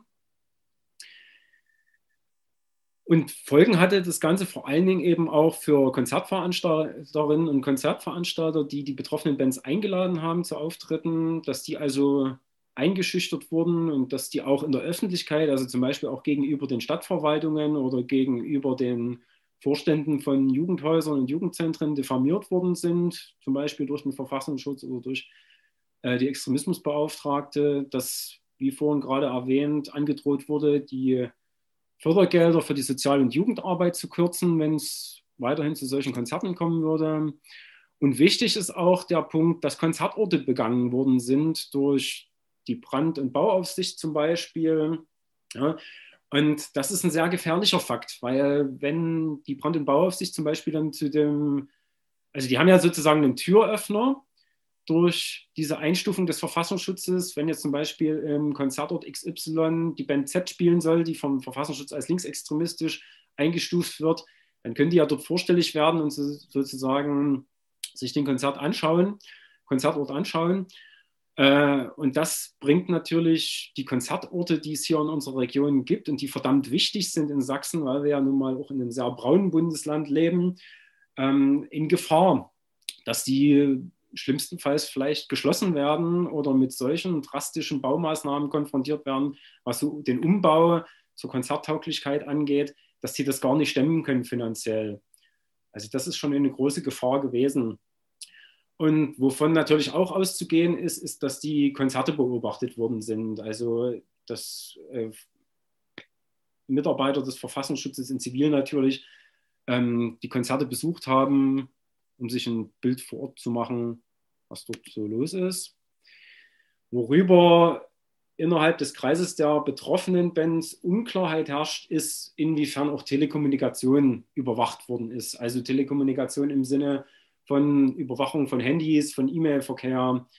Das kann niemand genau sagen. Da ist es natürlich immer wichtig, sensibel mit diesem Thema umzugehen und sich zu überlegen, was man auf welchen Kanälen veröffentlicht oder über sich preisgibt. Gut, ich hatte ja gesagt, dass die, diese Vorwürfe und auch die daraus resultierenden Folgen nicht ohne Reaktion unsererseits geblieben sind. Und Dr. Ulrich Undeutsch waren in dem Zusammenhang die ersten, die, ja, man muss sagen, den Mut aufgebracht haben, juristische Schritte gegen den Verfassungsschutz einzuleiten. Sie haben also im Juni 2019 dann eine Klage im Eilantrag gegen den Verfassungsschutz eingereicht. Ähm, und das Verwaltungsgericht hat ihnen dann auch äh, schon einen Monat später äh, Recht gegeben, sozusagen. Und daraufhin musste der Verfassungsschutz Dr. Ulrich Undeutsch in der Printversion des Verfassungsberichtes schwärzen und auch aus allen Online-Dokumenten herauslöschen. Und ich habe euch mal die Begründung auszugsweise mitgebracht, wie, der, wie das Gericht also zu seiner Einschätzung gekommen ist. Die Dokumente, also die Dokumente des Verfassungsschutzes, in dem Fall also der Verfassungsschutzbericht, enthalten ein nicht anhand tatsächlicher Anhaltspunkte nachvollziehbar belegtes Negativurteil über die Antragstellerin. Also die Antragstellerin ist in dem Fall Dr. Ulrich Undeutsch. Ja, das ist genau das, was ich meinte, gerade eben, dass also es keine tatsächlichen Anhaltspunkte gibt. Es wird einfach gesagt, Band XY ist linksextremistisch und dann wird da mit ähm, sehr dehnbaren Begriffen um sich geworfen, die zum Teil auch völlig sinnfrei negativ konnotiert werden, negativ besetzt werden. Also wie zum Beispiel Antifaschismus, was da in so ein völlig negatives Licht gerückt wird. Und dann wird einfach diese Behauptung über den Verfassungsschutzbericht veröffentlicht und das hat natürlich negative Konsequenzen für die Betroffenen, wie das hier mit Negativurteil auch zum Ausdruck gebracht wird, weil man ja dann eben zum Beispiel auch vielleicht zu Konzerten nicht mehr eingeladen wird oder ausgeladen wird. Ja. Und weiterführend hat das Gericht befunden, dass die Art und Weise der Berichterstattung im Verfassungsschutzbericht 2018 die Antragstellerin unverhältnismäßig benachteiligt äh, und bereits aus diesem Grunde rechtswidrig ist. Also hier haben wir schwarz auf weiß, das Vorgehen des Verfassungsschutzes war rechtswidrig. Die können nicht einfach behaupten, dass irgendjemand irgendwie extremistisch ist, ohne, an, also ohne tatsächliche Beweise vorzulegen. Dem Beispiel von Dr. Ulrich Undeutsch sind dann kurze Zeit später auch Endstation Chaos gefolgt, die im Juni 2019 ebenfalls Klage gegen den Verfassungsschutz eingereicht haben und im Juli 2019 einen Eilantrag beim Verwaltungsgericht Dresden gestellt haben. Und als das dann öffentlich geworden ist, ähm, hat der Verfassungsschutz freiwillig im August 2019 zugestimmt, dass diese Band also aus dem Verfassungsschutzbericht gestrichen werden soll, bevor das Gericht überhaupt eine Entscheidung fällen konnte. Also der Verfassungsschutz ist dann sozusagen ähm, der Urteilsfindung zuvorgekommen. Auch the Behead haben sich für den juristischen Weg entschieden, haben ebenfalls gegen den Verfassungsschutz geklagt, auf dem gleichen Wege, wie das auch Endstation Chaos getan haben. Und auch die sind dann aus dem Verfassungsschutzbericht gestrichen worden. Und das Ganze ging dann noch weiter. Es sind dann, abgesehen von Fontanelle, alle anderen Bands vom Verfassungsschutz aus selbst gestrichen worden aus dem Verfassungsschutzbericht. Also es ist zu vermuten, dass der Verfassungsschutz äh, eben vermeiden wollte, dass weitere Gerichtsverfahren oder weitere Klagen gegen ihn in die Wege geleitet werden und er natürlich dadurch auch so eine negative Publicity in der Öffentlichkeit bekommt, ähm, die er sicherlich nicht gebrauchen kann. Wie wir ja vorhin gesehen haben, ist die Anzahl an Skandalen, mit denen sich der Verfassungsschutz so bekleckert hat, nicht gerade kurz. Ja, also nochmal zur Verdeutlichung, die haben von sich aus beschlossen, diese Bands nicht mehr als linksextremistisch einzustufen, mit Ausnahme von Fontanelle. Also meines Erachtens nach ist es ein eindeutiges Schuldeingeständnis, dass sie hier nicht sachlich gearbeitet haben. das ist ja auch das, was ich vorhin schon gesagt habe. Die Vorwürfe sind nicht mit Belegen, mit Zitaten, mit ganz klaren Fakten untermauert worden, wie der Verfassungsschutz zu seiner Einstufung kommt die er ja auch wirklich für die Öffentlichkeit so zugänglich macht durch den Verfassungsschutzbericht oder auch durch Pressemitteilungen. Ja. Okay, also hier ist der Verfassungsschutz sehr zurückgerudert und das war wirklich ein sehr großer Erfolg. Und da muss man auch sagen, dass unser Dank so in unserem Kreis wirklich diesen Bands gilt, die da den Mut aufgebracht haben, äh, juristisch gegen den Verfassungsschutz vorzugehen, weil der Verfassungsschutz unserer Wahrnehmung nach wahrscheinlich gedacht hat, ach naja, das ist so ein Haufen Punks, die bekommen sowieso nichts auf die Reihe und vielleicht ist das denen auch egal und ja, und dass sich der Verfassungsschutz dann eben auch ja, sichtlich überfordert gezeigt hat, als es dann doch zu Klagen gekommen ist. Gut, und wir wollten aber nicht nur auf juristischem Wege, sondern auch auf so einem punkig-trotzigen Wege reagieren und haben dann einen LP-Sampler zusammengestellt, der unter dem Titel unter dem Deckmantel des Antifaschismus vom LFV Sachsen empfohlen erschienen ist. Also LFV Sachsen ist das Landesamt für Verfassungsschutz Sachsen. Und der Haupttitel unter dem Deckmantel des Antifaschismus ist also ein Zitat, das der sächsische Verfassungsschutz immer wieder so gegenüber den betroffenen Bands geäußert hat. Und auf diesem LP-Sampler befinden sich also alle zwölf Bands, die vom sächsischen Verfassungsschutz als linksextremistisch eingestuft und demnach auch beobachtet worden sind. Ja, also wie ich finde, eine ziemlich coole Reaktion. Gut, wenn wir uns jetzt den ganz aktuellen Verfassungsschutzbericht äh, anschauen, der also letztes Jahr im November veröffentlicht wurde und sich auf das Jahr 2019 bezieht. Also das ist so ein kleiner Anachronismus, könnte man sagen. Also die bringen immer im Folgejahr den Verfassungsschutzbericht für das Vorjahr heraus. Ähm, ja, also dann sehen wir hier, dass also die linksextremistische Musikszene äh, zwar ausgeweitet wurde vom Umfang her, wenn wir uns mal das Kapitel anschauen. Also es gibt eine Einführung, die ist eine Seite lang, dann wird Rasch Leipzig, ähm, also den Red, Red Anarchist Skinheads Leipzig, zwei Seiten gewidmet und der Band von Danelle werden ganze fünf Seiten gewidmet und das schauen wir uns jetzt mal ein bisschen genauer an.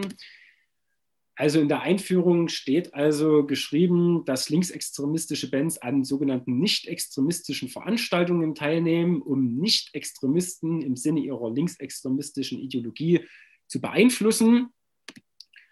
Und dann strebt der Verfassungsschutz noch so einen Rückblick auf das Jahr 2018 an. Da haben sie also nochmal wiederholt, dass im Jahr 2018 insgesamt elf Bands als linksextremistisch eingestuft worden sind und dass es laut ihren Recherchen 40 Veranstaltungen gegeben hat, bei denen diese Bands aufgetreten sind. Dann im zweiten Abschnitt widmen sie sich also rasch Leipzig und ja, die diskreditieren sie hier für ihre anarchistische und kommunistische Gesinnung. Und jetzt versucht der Verfassungsschutz seine Einstufung auch äh, zu begründen und darzulegen. Und äh, ein Argument ihrerseits ist also, dass Rasch Leipzig Hammer und Sichel in ihrem Logo verwenden und der Verfassungsschutz wertet dieses Symbol also als angebliches Bekenntnis zu einer kommunistischen Diktatur. Wie das mit dem Anarchismus einhergehen soll, der ja auch in dieser Namensgruppe, also in, dieser, in, dem, in, der, in dem Namen der Gruppe drinsteht, ein, erschließt sich mir zwar nicht so ganz. Ja, und sie machen rasch Leipzig auch einen Vorwurf, dass Rasch Leipzig also die kapitalistische Gesellschaftsordnung ablehnt, ja, und dass also ihre kommunistische und anarchistische Haltung und auch die Ablehnung des Kapitalismus gleichzeitig die Ablehnung des Kapit äh, von Liberalität, Meinungsfreiheit, Pluralismus als zentralen Werten einer Demokratie entsprechen würden. Ja, also eigentlich völlig hirnrissig, wie ein Wirtschaftssystem wie der Kapitalismus hier auf einmal mit Meinungsfreiheit und Pluralismus gleichgesetzt wird. Und dann wird rasch Leipzig zum Vorwurf gemacht, dass sie also militante Aktionen unterstützen würden. Und begründet wird das Ganze damit, dass sie auf ihrer Blog-Sportseite äh, den Aufruf für die G20-Proteste in Hamburg geteilt haben. Ja, und der Großteil dieses Kapitels über die linksextremistische Musikszene, wie das der Verfassungsschutz nennt, widmet sich dann Fontanelle. Und jetzt werden hier wieder Vorwürfe laut und diesmal wird das Ganze aber anhand von Songtexten versucht nachzuweisen, die da sehr akribisch analysiert werden. Also Fontanelle wird vorgeworfen, dass sie Gewalt in der politischen Auseinandersetzung legitimieren würden. Hier werden also die Songs Skinhead Anti-Fascist und neue Eindrücke angeführt. Es wird ihnen vorgeworfen, dass sie den demokratischen Rechtsstaat ablehnen und abschaffen. Hier wird das äh, Songbeispiel Class War genannt. Dann wird ihnen vorgeworfen, dass sie den Kampf um Freiräume und die vorhin schon angesprochene kulturelle Hegemonie vorantreiben. Das Ganze wird mit dem Lied Unser Kiez belegt. Also wie gesagt, kulturelle Hegemonie, so das aktive Eintreten und entschlossene Eintreten gegen die rechtsoffene Grauzone. Wenn wir uns mal diesen Verfassungsschutzbericht insgesamt anschauen, dann müssen Rasch Leipzig und Fontanelle sozusagen als Sündenböcke meines Erachtens nach dafür herhalten, dass der Verfassungsschutz gegenüber den anderen, von ihm vermeintlich als linksextremistisch eingestuften Bands, völlig versagt hat. So, also für mich war das wie so eine trotzige Reaktion eines kleinen Kindes, das gemerkt hat, oh, ich habe einen Fehler gemacht, aber an dem Punkt könnte ich irgendwie ansetzen und dieser Punkt ist in dem Fall Fontanelle gewesen. Und jetzt hat sich der Verfassungsschutz da richtig festgebissen, um irgendwie noch diesen rettenden Strohhalm der Öffentlichkeit präsentieren zu können. Naja, bei zehn Bands hatten wir vielleicht Unrecht, aber bei dieser einen Band, da trifft ja die Einschätzung trotzdem zu unserer Ansicht nach. Ja, und das merkt man eben auch an der Vorgehensweise. Also das, was sie vorher versäumt haben, nämlich die Liedtexte irgendwie mal genau zu analysieren und äh, auf dieser Grundlage vielleicht auch ihre Einschätzung ähm, nachvollziehbar zu begründen, dass sie das jetzt an dem Beispiel von Danielle, also wirklich exzessiv, kann man sagen, nachgeholt haben. Da ist wirklich so gut wie jeder Song auseinandergenommen worden. Gut, und wenn wir uns jetzt mal die ganz aktuelle Situation anschauen, also der ganz aktuelle Verfassungsschutzbericht ähm, von 2020, da ist interessant, dass ähm, das Kapitel linksextremistische Musikszene komplett gestrichen worden ist. Also das gibt es gar nicht mehr im aktuellen Verfassungsschutzbericht Sachsen. Also ihr seht hier die Kapitelübersicht über Linksextremismus und wie ihr seht, fehlt das hier. Also vielleicht hat der Verfassungsschutz selber eingesehen, dass das vielleicht nur Zeit- und Ressourcenverschwendung ist, diese Bands zu beobachten oder dass er sich damit selbst wieder mal in der Öffentlichkeit der Lächerlichkeit preisgibt. Keine Ahnung, was dazu geführt hat. Auf jeden Fall ist dieses Kapitel gestrichen worden. Gut, wenn ihr euch weitergehend zum Verfassungsschutz informieren wollt, dann habe ich euch hier mal ein paar sehr lesenswerte Broschüren und Bücher ähm, mitgebracht. Also es gibt einen kleinen Ratgeber, der nennt sich Schöner Leben ohne Spitze. Ja, also wie wir es vorhin hatten, verdeckte Ermittler können eine entscheidende Rolle spielen in den Szenen, die vom Verfassungsschutz beobachtet werden. Und das ist ein Ratgeber, wie man also mit der Situation umgehen kann, wenn man den Eindruck hat, dass sich in den eigenen Kreisen solche verdeckten Ermittler oder andere Spitzel oder V-Personen bewegen. Ja. Das Ganze ist damals als gedruckte Broschüre erschienen. Die ist meines Wissens nach vergriffen. Aber wenn ihr mal im Internet sucht, gibt es diese Broschüre auch noch als PDF-Datei. Kann man sich also kostenlos runterladen und dann in Ruhe durchlesen. Einige von euch kennen vielleicht das Buch äh, Wege durch die Wüste. Das ist so ein Antirepressionshandbuch. Das ist sicherlich auch ganz äh, nützlich, wenn man das Gefühl hat oder auch die bestätigte Info hat, dass man also beobachtet wird von, vom Verfassungsschutz oder anderen Ermittlungsbehörden.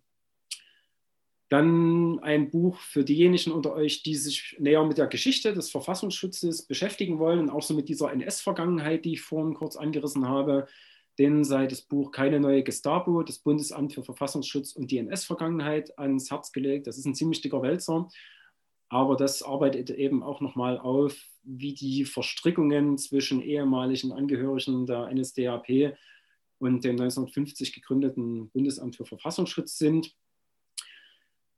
Und ein Buch, was sehr neu ist und meines Erachtens nach sehr lesenswert, weil das so die wichtigsten Punkte sehr präzise zusammenfasst, ist das Buch Was heißt ja eigentlich Verfassungsschutz? Ein Geheimdienst und seine Praxis. Also ihr seht, das ist erst letztes Jahr erschienen, also sehr aktuell. Ist auch nicht so umfangreich, ich glaube so ungefähr 150 Seiten. Ist auf jeden Fall sehr lesenswert. Ja, und ähm, wenn man jetzt als Resultat all dieser Ereignisse die Erkenntnis zieht, dass der Verfassungsschutz eigentlich eine überflüssige Behörde ist, die man abschaffen sollte, weil sie eigentlich überhaupt keinen Mehrwert hat, sondern nur Leute diffamiert und Skandale hervorbringt, der kann sich mal das Buch nach dem Verfassungsschutz, Plädoyer für eine neue Sicherheitsarchitektur der Berliner Republik, durchlesen. Also die beiden Autoren, Klaus Leggevi und Horst Mayer, plädieren hier den Verfassungsschutz, äh, plädieren dafür, den Verfassungsschutz abzuschaffen und ähm, schlagen hier andere Wege vor, wie die Verfassung geschützt werden könnte.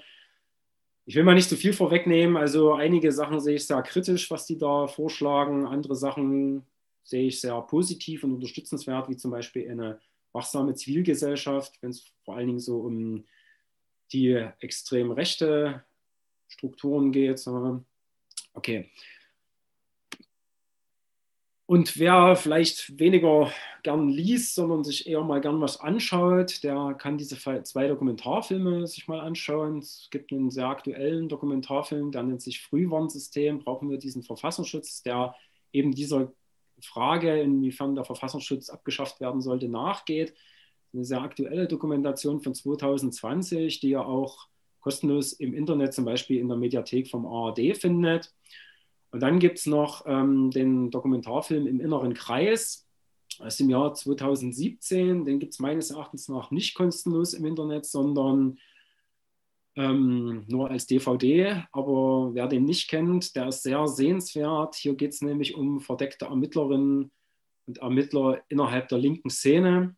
Ja, also auch die linke Szene ist ja leider Gottes nicht frei von solchen Phänomenen. Und hier werden so einzelne Fallbeispiele sehr detailliert aufgearbeitet. Es geht zum Beispiel mehrfach um verdeckte Ermittlerinnen, die auf die Rote Flora in Hamburg angesetzt worden sind oder auch auf eine politisch aktive Studentengruppe in Heidelberg. Und da wird sehr deutlich, wie diese verdeckten Ermittlerinnen arbeiten und auch äh, welches Konfliktpotenzial und welche Gefahr auch für die Betroffenen damit verbunden ist. Also sehr sehenswert, kann ich euch nur empfehlen.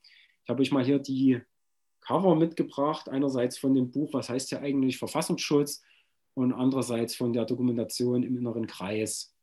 Also wie gesagt, diese beiden Dinge kann ich euch wärmstens ans Herz legen, wenn ihr euch näher dafür interessiert. Und wenn ihr Unterstützung und Hilfe braucht in dem Zusammenhang, dann ist es natürlich sinnvoll, wenn ihr euch an die Rote Hilfe wendet. Es gibt ja äh, vielerorts auch Ortsgruppen der Roten Hilfe, die euch da sicherlich kompetent weiterhelfen können. Außerdem kann man sich auf dem Antirepressionsblog informieren. Und was ihr machen könnt, was ich auch gemacht habe, ist eine Anfrage beim Verfassungsschutz stellen, inwiefern die über euch Daten gespeichert haben. Und das Ganze geht über datenschmutz.de. Ich habe euch mal auf der folgenden Folie ähm, die Startseite von Datenschmutz mitgebracht und da seht ihr relativ mittig diesen Punkt Auskunftsersuchen. Da könnt ihr dann auf ähm, diesen Bereich hier gehen, auf Auskunftsgenerator. Dann öffnet sich eine Maske und dort müsst ihr ein paar Daten über euch eingeben und euch wird ein Brief generiert, den ihr dann nur noch an die entsprechende Stelle schicken müsst. Also hier geht es auch nicht nur um den Verfassungsschutz, man kann auch ans Landeskriminalamt, ans Bundeskriminalamt und an andere staatliche Institutionen solche Auskunftsersuche schicken. Ja, das kann man anklicken. Die Seite ist relativ selbsterklärend. Ähm, wenn ihr beim Verfassungsschutz eine Anfrage stellen wollt, also zumindest in Sachsen ist das so, da muss man dann auch noch eine Kopie des äh, Personalausweises beifügen. Aber man kann viele Informationen auf dieser Kopie schwärzen. Das ist also möglich. Ähm, es kommt oft die Frage, ob man dann den Verfassungsschutz nicht erst auf sich aufmerksam macht, wenn man so eine Anfrage stellt. Das ist natürlich nie ganz auszuschließen, aber es ist jetzt kein Fall bekannt, wo das wirklich der Fall gewesen wäre, dass der Verfassungsschutz dann die Beobachtung aufgenommen hätte, nachdem dort jemand eine Anfrage gestellt hat. Es ist natürlich auch manchmal strategisch sinnvoll, dass möglichst viele Leute eine Anfrage stellen, dass gar nicht erst solche Verdachtsmomente aufkommen. Wichtig hierbei ist natürlich, dass nicht irgendwie geschlossene Gruppen sich jetzt denken, uh, wir stellen jetzt alle 15 Leute mal gemeinsam eine Anfrage und schicken die am besten noch alle in einem Briefumschlag dorthin. Das wäre natürlich äußerst kontraproduktiv. Also ich habe mich dann damals für diesen Schritt entschieden, weil als ich dann gesehen habe, dass eben von diesen elf Bands, die da überwacht wurden, vier Bands äh, darunter waren, in denen ich aktiv war, dass ich mir schon so die Frage gestellt habe, inwiefern haben die jetzt Informationen über mich, was wissen die und wie müsste sich vielleicht dann dem gegenüber eben auch mein Verhalten im Rahmen des eigenen Alltags auch nochmal ändern oder wo müsste ich vielleicht auch sensibler werden. Und deswegen bin ich dann diesen Schritt gegangen. Ich habe dann also dieses Auskunftsersuchen an das Sächsische Landesamt für Verfassungsschutz geschickt. Nach einem Monat habe ich dann den Brief bekommen. In dem Brief haben sie sich erstmal entschuldigt, dass sie gerade so viele Anfragen haben, dass es noch ein bisschen dauert, bis sie meine Anfrage bearbeiten können. Dann hat es nochmal ungefähr einen Monat gedauert und dann ähm, habe ich also ein Schreiben bekommen und in dem Schreiben stand dann eben drin, was sie für Informationen über mich gespeichert haben. Da war dann eben unter anderem zu lesen, dass sie ziemlich genau wussten, in welchen Bands ich aktiv bin und eben der Hinweis, dass sie diese Bands der linksextremistischen Szene zuordnen. Und darüber hinaus hatten sie dann auch noch andere politische Aktivitäten oder Szeneaktivitäten dort angeführt. Also das ist so die eine Variante, die es gibt, wenn ihr dann die Antwort auf euer Auskunftsersuchen äh, erhaltet. Die andere Variante ist, dass ihr einfach ein Schreiben bekommt, in dem dann hoffentlich drinsteht, dass der Verfassungsschutz oder eben die Institution, bei der ihr anfragt, nichts über euch gespeichert hat. Das wäre also der Idealfall. Ähm, und dann gibt es natürlich noch eine dritte Variante, das ist so ein bisschen die unschönste Variante, die auch einem Freund von mir passiert ist, dass äh, ihr also ein Antwortschreiben erhaltet, ähm, in dem dann Informationen über euch drinstehen, die sie gespeichert haben.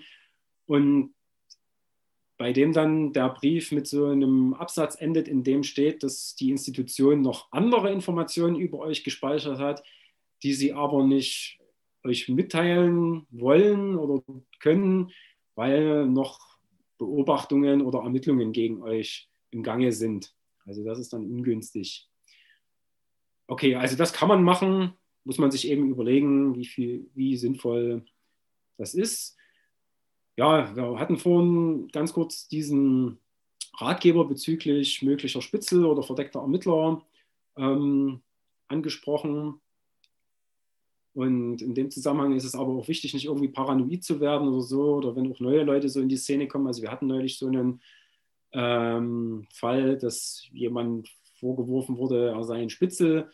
Äh, bloß weil die Person eben neu in der Szene war und einfach sehr aufgeschlossen war und viele Fragen gestellt hat. Also es muss nicht automatisch heißen, dass jemand irgendwie jetzt beim Verfassungsschutz arbeitet oder so, weil dieser, dieser Vorwurf eines Spitzes wirkt schon oder ja, ist schon sehr schwerwiegend und hat ja dann auch Konsequenzen für die entsprechenden Personen. Also vorsichtig mit solchen ähm, Vorwürfen umgehen.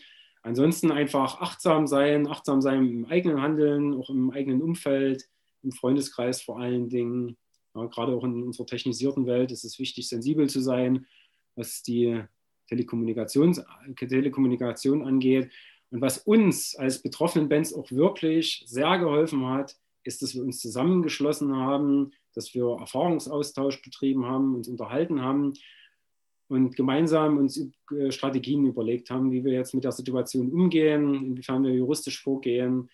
Und wie gesagt, auch letzten Endes dass dieser Sampler entstanden ist, ist auch ein Resultat, dass wir wirklich also uns gegenseitig gestärkt haben. Und in diesem Sinne ist das meine letzte Folie. Solidarität ist immer noch unsere Waffe. Vor allen Dingen, wenn man von Repression und Überwachung betroffen ist, ist es wichtig, sich nicht irgendwie zu isolieren, sondern eben gemeinsam zusammenzuhalten und sich gegenseitig zu unterstützen. In dem Sinne danke ich euch für eure Aufmerksamkeit. Ich hoffe, ihr konntet ein bisschen was für euch mitnehmen und bin jetzt gespannt auf eure Fragen. Wie gesagt, ich versuche sie nach bestem Wissen und Gewissen zu beantworten. Dankeschön. Ja, da schalte ich mich wieder ein. Erstmal vielen Dank für deinen ähm, sehr interessanten Vortrag. Weil das meistens noch ein bisschen dauert, äh, bis die Fragen kommen, überbrücke ich die Zeit. Ich sage noch einmal, wie ihr die Fragen stellen könnt. Ähm, ihr könnt die einfach in den YouTube-Chat schicken oder unter dem Hashtag AntifaCafeDO ähm, teilen oder dem Nordpol einfach bei Twitter schreiben. Dann nehmen wir die Fragen auf und ich stelle die. Und weil ich jetzt noch ein bisschen Zeit habe, sage ich einmal, dass wir auch in Dortmund natürlich eine Rote Hilfe Ortsgruppe haben, die sich sonst auch regelmäßig oder re regelmäßig ähm, ja, Sprechzeiten hatte. Äh, ihr erreicht jetzt unter dortmund.rote-hilfe.de. Wir schicken das auch nochmal, teilen das nochmal auf unsere Kanäle, wie ihr die erreicht. Ähm, ja, dann danken wir nochmal dem Salvador Allende Haus äh, dafür, dass sie diesen Stream hier ermöglichen. Jetzt gucke ich mal, ob wir schon Fragen haben. Ja, haben wir. Ähm, ich würde dir einfach mal die erste stellen. Ähm, ich suche mir mal eine aus ja, wir sind Dortmund, wir sind ähm, Westdeutschland und deswegen kommt jetzt als erstes mal eine sehr, sehr westdeutsche Frage. Und zwar, ob es ähm, dieser sehr westdeutschen Person nur so vorkommt oder ob es in Sachsen einfach wirklich so ist, dass jeder kleinste Ort ein Alter, eine alternative Veranstaltungsstätte hat. Ähm, also jeder kleinste Ort ist natürlich äh, übertrieben.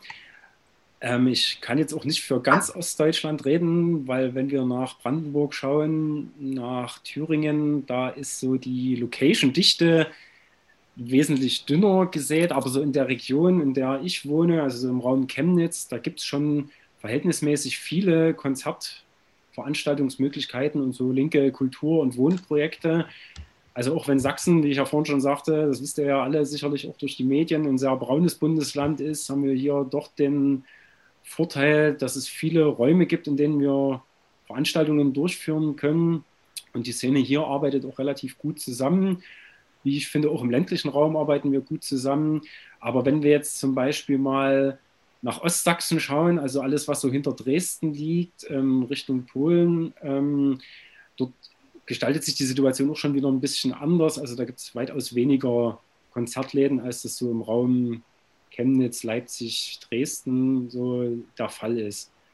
Ja, also in unserem Raum kann ich das auf jeden Fall bestätigen. Da gibt es relativ viele Läden, das ist cool, aber das trifft, wie gesagt, leider nicht für alle geografischen Räume in Ostdeutschland zu.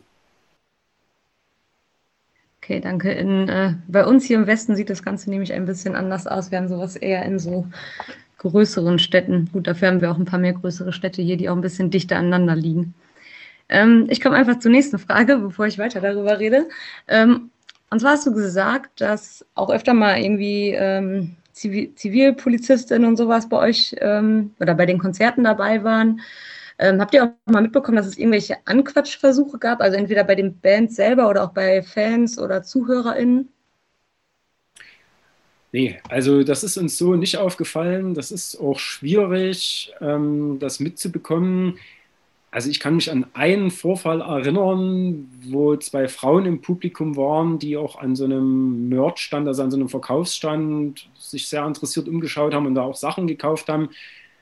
Die wirkten ein bisschen befremdlich auf mich, aber das ist natürlich äh, schwierig. Also wie ich gerade gesagt habe, ne, dieser Vorwurf eines Spitzels, der wiegt natürlich auch sehr schwer. Und äh, die linke Szene ist ja auch relativ offen. Also prinzipiell kann ja erstmal so gut wie jeder, wenn jetzt nicht irgendwie offen als Rechter oder so erkennbar ist, zu so einem Konzert kommen. Und wir freuen uns natürlich auch, wenn neue Leute zu den Konzerten kommen. Und da liegt es uns eigentlich auch fern, die immer gleich so von oben bis unten zu begutachten, wer das jetzt sein könnte. Also ein eindeutiger Vorfall ist uns da nicht bekannt. Also und von den Bands, die es betroffen hat, da ist niemand angequatscht worden. Es gab äh, einen Anquatschversuch, der hat aber nicht die Bands betroffen, sondern ein Konzertveranstalter in Leipzig, der ist früh auf dem Weg zur Arbeit von zwei Mitarbeitern des Verfassungsschutzes vor der Haustür abgefangen worden und die haben eben versucht, ihn anzuwerben als Informant sozusagen. Und die haben ihn auch ein Stück weit so begleitet, verfolgt, könnte man sagen. Ähm, aber er hat halt vehement die Zusammenarbeit abgelehnt. Also das ist jetzt so das Einzige, was mir gerade äh, wieder eingefallen ist. Aber die Bands selbst sind nicht angequatscht worden. Ja, du hast gerade gesagt, man wird so ein bisschen skeptisch gegenüber Leuten und ich glaube, man hat das immer schon mal, immer schon mal mitbekommen, dass irgendwelche Leute so ein bisschen, ja, sehr vorsichtig sind, sag ich mal. Ähm, hast du, oder ja, so eine persönliche Frage vielleicht an dich oder du das von den anderen Leuten weißt, die da durch die Bands in den VS-Bericht gekommen sind, ist da irgendwie so diese Sorge, dass irgendwo ein Spitzel ist oder irgendwer ist, der da eigentlich nur was wissen will? Ist das gestiegen oder würdest du sagen, das hat sich dadurch eigentlich unwesentlich verändert? Naja, also so diese Vorsicht, was so den eigenen Kreis angeht, also die war vorher schon da, aber ich würde jetzt niemanden von uns irgendwie als übervorsichtig oder paranoid einstufen. Also mir sind jetzt auch keine nennenswerten Vorwürfe in unseren eigenen Kreisen so bekannt. Also das hat sich dadurch eigentlich nicht großartig verändert, zumal man auch sagen muss, dass äh, dieser Kreis der Bands, die kennen sich auch untereinander alle schon seit vielen Jahren. Also es ist jetzt nicht so, dass da jetzt auf einmal kurze Zeit bevor alle Bands im Verfassungsschutzbericht aufgetaucht sind, da jetzt neue Leute irgendwie in unseren Kreis gekommen wären. Also so in den äh, aktiven Bandkreis sozusagen. Also ich würde jetzt nicht sagen, dass sich das maßgeblich verändert hat. Also man wird, was ich vorhin meinte, man wird hinsichtlich der Telekommunikation aufmerksamer. So, also dass man sich eben überlegt, welche Messenger verwendet man und was verschickt man vielleicht auch so per E-Mail oder so. Also da wird man auf jeden Fall vorsichtiger und setzt sich damit auch mehr auseinander. Okay, du hattest äh, vorhin im Vortrag mal irgendwann gesagt, du hättest auch die, hattest auch so Anfragen gemacht ähm, via Datenschutz. Ähm, ist da irgendwie rausgekommen, ob ihr schon länger beobachtet wurdet, als, ja, also deutlich länger, als es irgendwie ähm, als dass ihr im Verfassungsschutzbericht aufgetaucht seid? Nee, also das ist uns nicht bekannt, dass das vorher schon der Fall war. Ähm, weil, wie gesagt, wenn wir in den Verfassungsschutzbericht des Jahres 2017 schauen, da standen ja nur diese zwei Bands drin, also Dr. Ulrich Undeutsch und ähm, Sozialer Fehltritt. Und die standen dort auch schon in den Jahren zuvor immer drin. Also die waren schon Dauergäste im Verfassungsschutzbericht, lustigerweise. Ähm, und ich denke, wenn wir vorher schon beobachtet worden wären, wären da auch Bands von uns da vorher schon dort genannt worden. Also vermute ich zumindest mal. Also vorher ist uns da äh, nichts bekannt gewesen und vorher gab es auch äh, keine Probleme bei der Durchführung von Konzerten. Also da gab es nicht solche Situationen, dass auf einmal Bands ausgeladen werden sollten oder sowas. Das war nie der Fall. Okay. Es gibt ja auch Bands, die ähm, vielleicht nicht im VS-Bericht stehen. Wie ist da deine Einschätzung? Heißt das, dass die Band nicht beobachtet wird oder hat man da trotzdem ein gewisses Risiko? Also ich denke, wenn sie nicht im Verfassungsschutzbericht steht, dass, dass das dann nicht mehr so eine entscheidende Rolle spielt. Aber ich bin immer so ein bisschen der Überzeugung, okay, alles, was diese Behörden einmal an Informationen haben, das geben die natürlich auch nicht wieder her. Also denke ich zumindest. Ne? also auch wenn es so diese Anträge gibt, diese Informationen zu löschen. Ähm, aber ich denke, der Verfassungsschutz muss ja auch ein bisschen gucken, wie geht er mit seinen Ressourcen um, was so Personal und Finanzen angeht. Und vielleicht haben sie jetzt auch einfach gemerkt, dass das wenig Gewinn bringt, ist diese Bands jetzt also intensiv zu beobachten. Also ich will jetzt nicht sagen, dass sie die vielleicht gar nicht mehr beobachten. Also gerade im Fall von Fontanelle, nachdem sie die jetzt so detailliert beobachtet haben, könnte ich mir schon vorstellen, dass die so ein Fallbeispiel sind, die vielleicht weiter so ein bisschen auf dem Schirm sind, aber dass das sicherlich auch nachlässt. Also, ja, wäre jetzt meine Einschätzung. Okay, danke. Ähm, dann nochmal eine Frage zu den Anquatschversuchen, die ja gefühlt eher in der rechten Szene stattfinden. Ich weiß nicht, ob du da irgendwas zu weißt, ob das tatsächlich so ist oder ob das nur ein Gefühl ist. Vielleicht erstmal das, ob du dazu was weißt. Ähm, ja, also würde jetzt mal, es ist meine persönliche Einschätzung, ich würde mal sagen, dass die linke Szene ein bisschen immuner ist gegen V-Personen. Also ich würde sagen, dass linke Menschen in ihrer Überzeugung gefestigter sind und sich seltener auf eine Zusammenarbeit so mit staatlichen Behörden einlassen, als das in der rechten Szene der Fall ist, äh, weil es ja schon sehr viele V-Personen in der rechten Szene gibt, die sich auch durch alle Strukturen ziehen, also angefangen bei Kameradschaften über äh, Parteien. Ähm, da könnte man jetzt natürlich auch ein bisschen in die Psychoanalyse gehen, warum das so ist. Ja, also die charakterlich auch einfach anders gestrickt sind, egoistischer gestrickt sind oder so ja, man muss ja auch immer sehen, dass der Verfassungsschutz vor allen Dingen eben auch an rechte Straftäter herantritt, wenn denen eine Gefängnisstrafe droht und die versucht dadurch ein bisschen zu locken.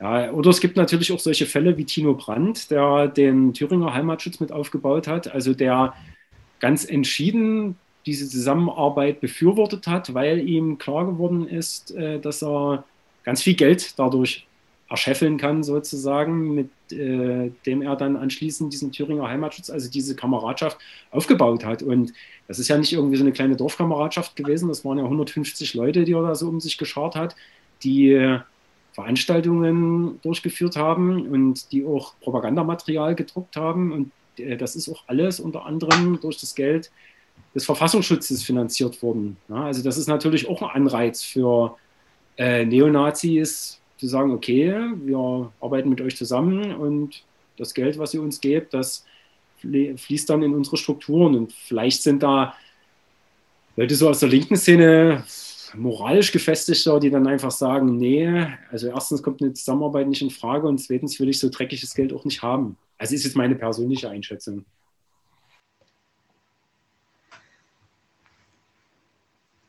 Okay, danke für die Antwort. Ähm, damit hat sich die zweite Frage, die da dran hing, auch noch ein bisschen erledigt, ehrlich gesagt. Ich komme nochmal zurück zu ähm, diesen kleinen, aber sehr häufigen Konzertorten, die es bei euch in Ostdeutschland gibt. Ähm, da gab es ja irgendwie schon Folgen für die. Weißt du, inwiefern die längerfristig sind? Also haben die immer noch Probleme, ähm, vor allem jetzt im Hinblick auf diese Bauaufsichtsbehörde, die da vorbeigeschaut hat? Also da ist mir jetzt äh, nichts bekannt. Ja, also sicherlich spielt da natürlich auch Corona eine Rolle, dass da ähm, einfach Veranstaltungen zurzeit nicht stattfinden können. Interessant ist, dass während äh, der Lockdown letztes Jahr aufgehoben worden ist, konnte ein kleines Open Air im Jugendhaus in Rosswein stattfinden, was ja auch mehrfach betroffen war von dieser Repression sozusagen. Und da gab es eigentlich überhaupt gar keine Probleme im Vorfeld der Organisation also ich denke, dass das auch sicherlich immer ein bisschen mit den Bands zusammenhängt, die man da einlädt. Und da, wie gesagt, der sächsische Verfassungsschutz jetzt nicht mehr so auf die Bands fokussiert ist, fällt vielleicht auch so diese Möglichkeit weg, da verstärkt Druck auf äh, die Konzertveranstalter auszuüben. Ja, und in dem Zusammenhang eben auch auf die, auf, also die baulichen Gegebenheiten. Also da ist mir jetzt nichts Neues bekannt. Okay, dann hoffen wir mal, dass sie keine Probleme kriegen. Ja. Ähm, dann die nächste Frage, und die lese ich jetzt einfach ganz stumpf vor. Ähm, glaubst du, dass die Sparte im sächsischen VS-Bericht linksextreme Musik mit der, Perso äh, mit der Person Pleth steht und fällt, siehe auch VS Brandenburg und dem Weggang von Pleth aus dem VS, VS Sachsen? Also ich kann mir sehr gut vorstellen, dass ähm, wenn man das Amt eines, des Präsidenten eines Landesamtes für Verfassungsschutz bekleidet, dass man dann natürlich auch Einfluss hat, welche Szenen, welche Strukturen, was wird konkreter überwacht. So, und bei dem Gordian Meyer Plat hat man ja schon äh, auf jeden Fall mitbekommen, dass der so mit der rechten Ecke liebäugelt oder so zum Teil, äh, wie er diese Kontakte zu dieser Burschenschaft gezeigt haben, dort äh, organisiert ist oder Kontakte dorthin hat.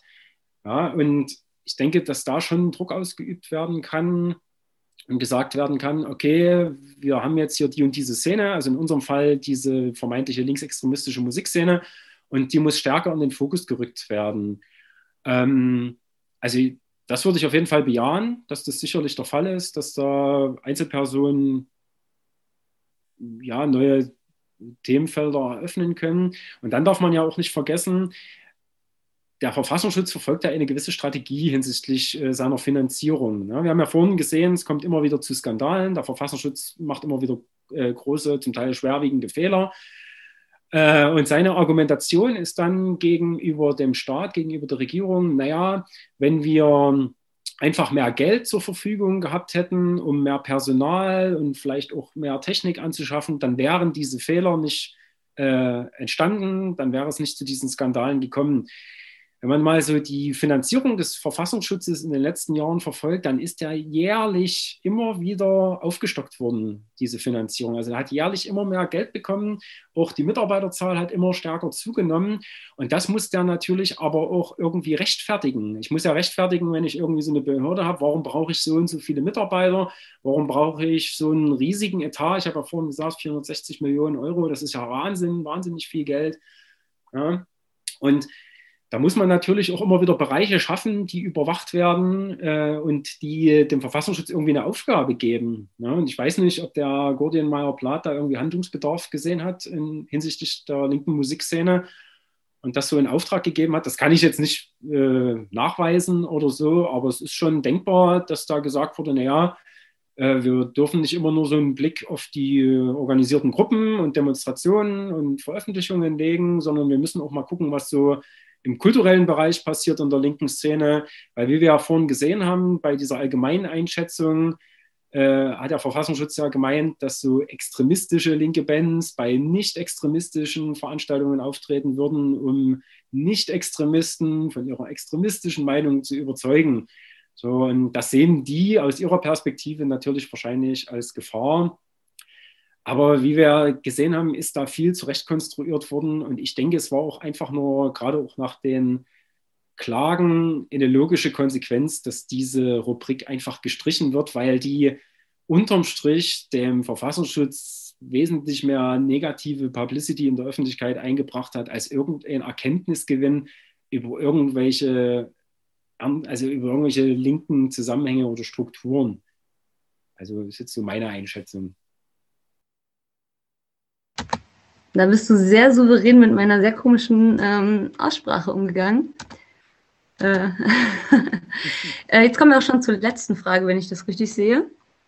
Ähm, und die wäre, in den sozialen Medien hieß es in letzter Zeit, dass äh, sich der sächsische VS in Bezug auf linken Sport geäußert habe. Ähm, kannst du da irgendwas zu sagen? Auf linken Sport? Ja. Nee, also. Also es ging irgendwie auf Twitter rum. Das tut mir leid. Ja, vielleicht war es auch mehr ein Twitter-Phänomen, ähm, als dass wirklich was passiert ist. Ja, dann wären wir durch mit den Fragen. Möchtest du noch irgendwas zum Abschluss sagen? Ja, also nochmal recht herzlichen Dank für die Einladung. Ich finde es auf jeden Fall wichtig, dass auch unter diesen Corona-Umständen Veranstaltungen wie diese stattfinden können, ja, dass man nicht ganz so den Kontakt zueinander verliert und dass man natürlich auch Bildungsarbeit weiter betreibt und vorantreibt weil gerade solche Veranstaltungen wie diese sind ja auch wichtig. Ja, so, ich hätte mir früher nicht so erträumen lassen, dass es mal zu so einer Situation kommt, dass eben so viele Bands gleichzeitig vom Verfassungsschutz äh, beobachtet werden, dass man da selbst auch davon betroffen ist. Aber diese ganzen kuriosen Konstruktionen haben ja gezeigt, dass da niemand, der sich irgendwie in der linken Szene engagiert, in welcher Form auch immer, davor gefeit ist. Ja, also in dem Sinne, passt alle schön gut auf euch auf. Bleibt schön gesund und vielen lieben Dank nochmal fürs Zuhören. Also schönen Abend noch. Tschüss. Ja, äh, ich sage noch ein paar abschließende Worte. Auch vielen Dank nochmal an dich äh, für die Perspektive, ähm, die wir vielleicht gar nicht so haben, aber auch gerne natürlich einbringen möchten. Ähm, ja, sehr spannend. Danke nochmal. Und ähm, ja, dann hoffe ich, dass auch beim nächsten Antifa-Café äh, wieder einige Leute einschalten ähm, und wir uns irgendwann auch mal in echt sehen können, dann bist du auch herzlich eingeladen, nach Dortmund zu kommen äh, und in den, im Nordpol uns zu besuchen. Das nächste Antifa-Café, wie gesagt, ähm, am 11. März mit Martina Renner zur Kameradschaft Blaulicht, zu den rechten Netzwerken in den Sicherheitsbehörden. Also wir schließen am Thema an. Bis dahin.